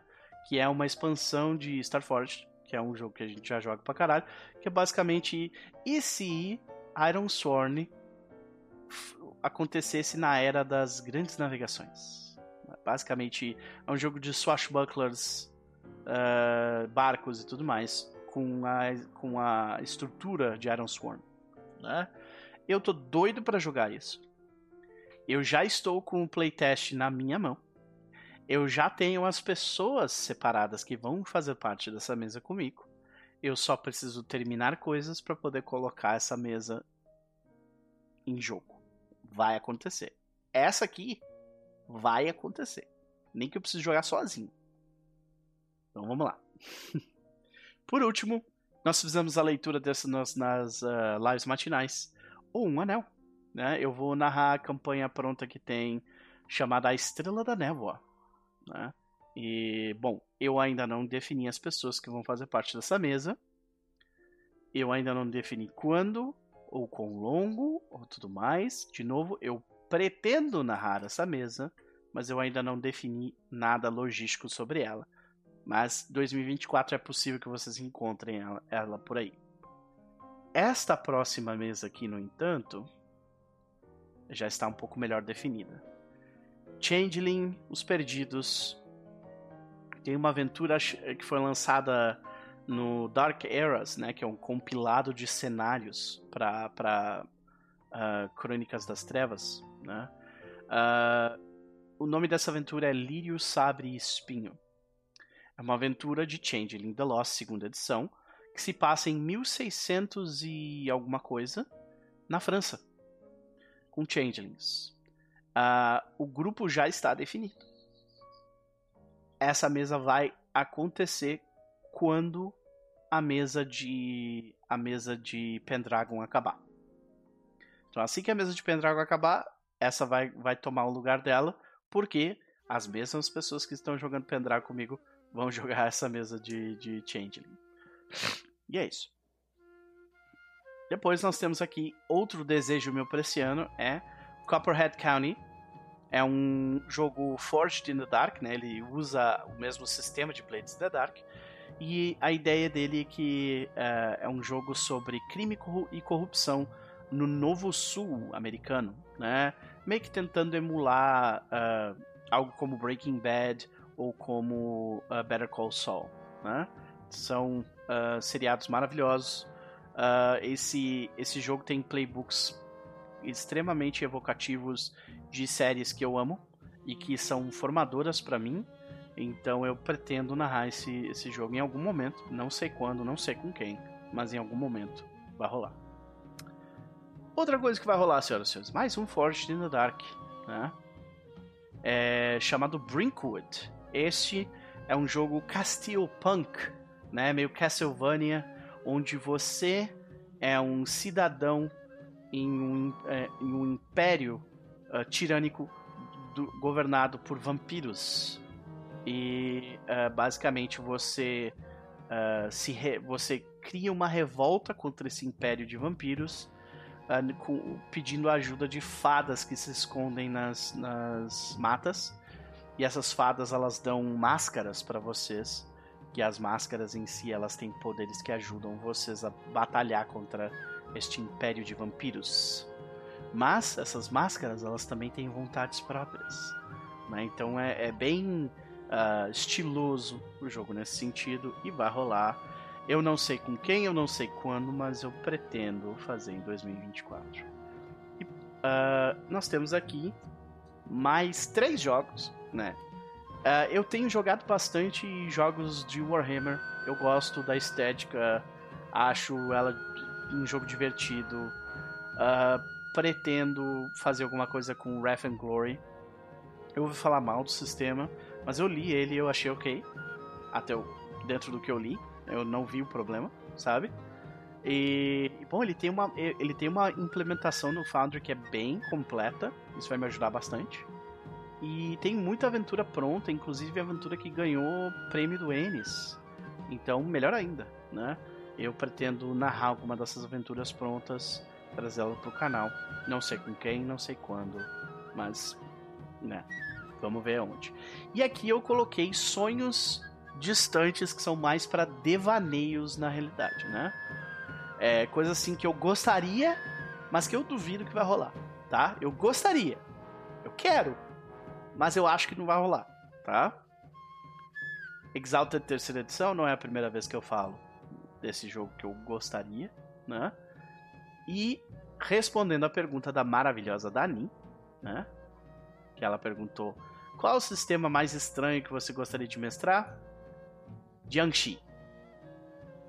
Blood in the Banquet Hall. Esse jogo você joga com uma família de imigrantes chineses nos Estados Unidos que tem um restaurante e vocês durante o dia vocês têm que lidar com as dificuldades e, atribu e atribuições de ter um restaurante e durante a noite vocês têm que batalhar contra maldições, demônios e coisas do tipo relacionados a a a, a, né, a, a, a, a cultura chinesa. Então, fica aí. Eu quero narrar esse jogo. Tem aventuras prontas para esse jogo, tem bastante material suplementar, uh, suplementar para esse jogo. Foi lançada por uma criadora que eu, que eu acompanho, que eu gosto muito, que é a Banana Chan. Então, respondendo Ni, este jogo aí é um que eu quero trazer. Realisticamente falando, acho que vai. Acho que eu não vou ter tempo. Mas, queria. Esse jogo aí eu queria. Tá? Então é isso, senhoras e senhores. Eu termino aqui a minha retrospectiva do ano de 2023 e um pouquinho do que eu pretendo trazer em 2024 com uh, apenas uma reflexão. Eu fiz uma pergunta no Twitter ontem, uh, né? E essa pergunta ela ela foi bem simples. Eu perguntei: Você se sente incluído na cena de RPG nacional? Como criador de conteúdo, designer ou trabalhando nas diversas áreas que envolvem a criação de jogos e derivados? Você se sente visto, representado, reconhecido? E bom, é, eu, fiz a, eu fiz essa pergunta e eu coloquei ali a Paul, né, com duas opções sim e não, né? É claro que eu não é, eu não vou tomar esse resultado como fato, porque é só uma poll no Twitter e o Twitter é um, é um recorte minúsculo que não representa praticamente nada, né? Mas essa pergunta foi direcionada a pessoas que produzem conteúdo ou estão relacionadas à indústria de RPG de alguma forma. E essas pessoas estão no Twitter e muitas delas responderam ao que eu mandei. Né? Inclusive trazendo recortes interessantes e indagações interessantes sobre todo esse processo. E a grande maioria, gente, a grande maioria, uh, vou até colocar aqui, a grande maioria disse. Peraí, deixa eu ver se tem como fazer isso aqui de um jeito um pouquinho melhor. A gente puxa aqui pro lado, assim, ó. E puxa assim. Aqui, ó. Pronto. A maioria diz que não. Não se sente incluído, não se sente visto, representado ou reconhecido. Tá? É, por que, que eu fiz essa pergunta, gente? Porque é, esse é um sentimento que, que eu tenho há bastante tempo. É um sentimento que uh, eu conversando com diversos dos criadores de conteúdo que fazem meio que parte da minha bolha de amigos e pessoas contatos mais próximos, eu faço essa pergunta para todo mundo e todo mundo que com quem eu fiz essa pergunta e tudo mais me responde a mesma coisa, que não. não. Né? Existem motivos diversos para isso. E eu diria também que uh, eu diria também que a, a, a indústria, né, entre aspas, né, a cena de RPG nacional nem deveria uh, aceitar todo mundo. Tem gente que a gente não quer dentro do nosso, nosso meio e tá, e tá tudo bem, sabe? Uh, mas, uh, mas quando a gente tá falando de uma esmagadora maioria, né? Uma quantidade de gente muito grande. E são criadores de conteúdo excepcionais, são pessoas que trabalham muito duro para para a produção brasileira e para fora também e elas e, e, você escutar delas que elas não se sentem reconhecidas, incluídas e tudo mais, é uma coisa muito dolorida, né? E eu fiz essa pergunta, até mandei ali uh, para um rapaz que estava falando sobre panela, não é sobre panela, sabe? É, eu acho que a gente tem que reconhecer um problema, que é quando a maior parte das pessoas que fazem que, que engajam com uma cena não se sentem incluídas nela no mínimo tem um problema aí, sabe? E, e esse problema eu acho que ele tem é, ele tem múltiplas múltiplos motivos para que ele esteja dessa forma, né? É, vocês vão poder acompanhar, se vocês tiverem uma conta, vocês vão ver pessoas que fizeram recortes de raça, dizendo, ó, o cenário é muito branco, no caso o professor Luciano fez tiveram outras pessoas, foi o Rodrigo Hagabashi, que fez um recorte uh, regional. Falou só, a galera do norte não se sente incluída, né? Uh, e eu, a gente recebeu inclusive mensagens de, de pessoas que uh, trabalham em, em, editoras, falando como é difícil às vezes entrar em contato ah, com lidar com o criador de conteúdo, né? e os, e os detalhes disso, e o, o que, que a gente gostaria de. O que, que eles precisam, o que, que eles não precisam, o que, que funciona, o que, que não funciona. Né? Então, eu acho que olhando para isso aqui, não tem como não tem como ficar feliz, saca? De verdade, assim, não tem como, sabe? É, e eu acho que a gente precisa, todo mundo precisa trabalhar para isso melhorar. E, e, e, eu digo isso como nós, criadores de conteúdo. Uh, especialmente os de RPG, né, que produzem mesas e tudo mais, a, a maior parte de nós está completamente à mercê do algoritmo para que as nosso nosso trabalho chegue nas pessoas. A gente não está fazendo o suficiente para organizar o nosso conteúdo de um jeito que seja palatável. Então, se eu for procurar, por exemplo, sobre mim numa tela uh, incógnita aqui, pra, se eu quiser entender, ok, o, o Noper como criador de conteúdo, o que, que ele é? A pessoa vai ter que clicar tipo umas seis ou sete abas ativamente procurar informação para encontrar. Porque eu tornei difícil ou eu não fiz o meu trabalho completo para que seja acessível para que as pessoas cheguem no meu conteúdo com facilidade, entendam quem eu sou com facilidade. E o que, que eu posso fazer a respeito disso? Eu posso tentar não depender tanto dos algoritmos dessas plataformas para isso. O Twitter é muito bom para fazer networking, mas para qualquer outra coisa ele é uma merda. Ele é tipo a quinta ou a sexta maior rede social do Brasil. Existem outras cinco ou seis que são maiores do que ela. E eu, por exemplo, não tô nessas outras. Eu tô no Instagram, só que eu mal posto coisa lá. Eu não tô no Facebook, porque eu, eu, eu chamo isso de paz de espírito, sabe? Mas são escolhas que a gente faz. E se alguém quiser tentar entender quem eu sou, vai ter que procurar muito. E eu preciso fazer um trabalho melhor nisso. O que, eu posso fazer? Grupos no WhatsApp, grupos no Telegram, onde tipo, eu junto a galera toda que, que, que curte e acompanha o meu conteúdo e eu posto lá as coisas. Ou então um website, onde eu tenho todo o conteúdo listadinho, bonitinho, com arte e dada de um, com uma apresentação bonita que nem a galera do Porto do Sul, do Porto de Castelo faz, por exemplo. Sabe? Eu acho que a gente depende demais de tipo das pessoas me encontrem porque eu uh, porque eu, eu, o meu conteúdo fala por mim e tipo isso não é verdade sabe uh, a gente precisa parar de depender tanto desses algoritmos dessas plataformas porque elas claramente estão nos roubando tá? e do outro lado eu acho que também existe muito que pode ser feito sabe é, eu acho que exi existe uma passividade, em, especialmente em, em, pessoas que já estão muitas vezes estabelecidas em, e, tipo, em não dar espaço. Em não criar uma estrutura onde a gente, a, isso é uma coisa como cena a gente precisa fazer, né? A gente pega análogos, análogos como uh, cenas musicais as pessoas tinham lugares, elas, elas eram ensinadas a como fazer coisas. Elas eram convidadas e convidavam. Sempre quando você convidava alguém para tocar na, na sua cidade, você era convidado para tocar na cidade do outro.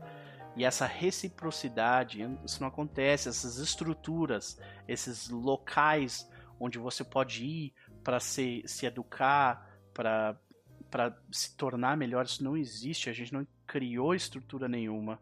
A gente não criou um caminho para alguém chegar, começar a produzir conteúdo de RPG e dizer, ok, tem, tem isso aqui tudo que eu posso ler para me informar e eu sigo esse caminho aqui e eu chego lá. A gente não fez nada disso, né? Ah, e no final das contas a gente é um bando de ilha querendo ser reconhecido e fazendo muito, muito pouco para ser. Mas ao mesmo tempo também existe gente que tá fazendo todo esse trabalho, sabe? Existe gente que tá, tipo, colocando a cara tapa, que tá fazendo todo o trabalho extra, que tá gritando a, a, a todo vento e não tá sendo reconhecido. Por quê? Aí entram aqueles recortes que a gente tá, tava falando agora. Né? Por que, que essas pessoas não estão sendo reconhecidas? Não foram feitas estruturas para que, que elas chegassem do ponto A ao ponto B uh, tá faltando uh, oportunidade, tá faltando uh, networking, o que, que tá faltando, sabe? Porque a última coisa que eu quero ver, sinceramente, é colega meu de produção de conteúdo sentar super otimista sobre como as coisas estão indo super bem, quando elas não estão indo bem, especialmente para eles, estão indo bem para um grupo bem pequeno de pessoas que não representa praticamente ninguém que faz parte dessa conversa. Então fica aqui o meu apelo para 2024, senhoras e senhores. É, de verdade, nós como produtores de conteúdo, nós precisamos fazer melhor para que o nosso conteúdo seja mais acessível e compreendido. E quem está do outro lado precisa procurar mais, procurar melhor e saber o que está procurando. E oferecer e fazer ofertas que sejam ofertas de verdade, não migalha e não favorzinho. Então é isso. Eu desejo a vocês um excelente, uma excelente virada de ano. E eu falo com vocês daqui a pouco. Até mais.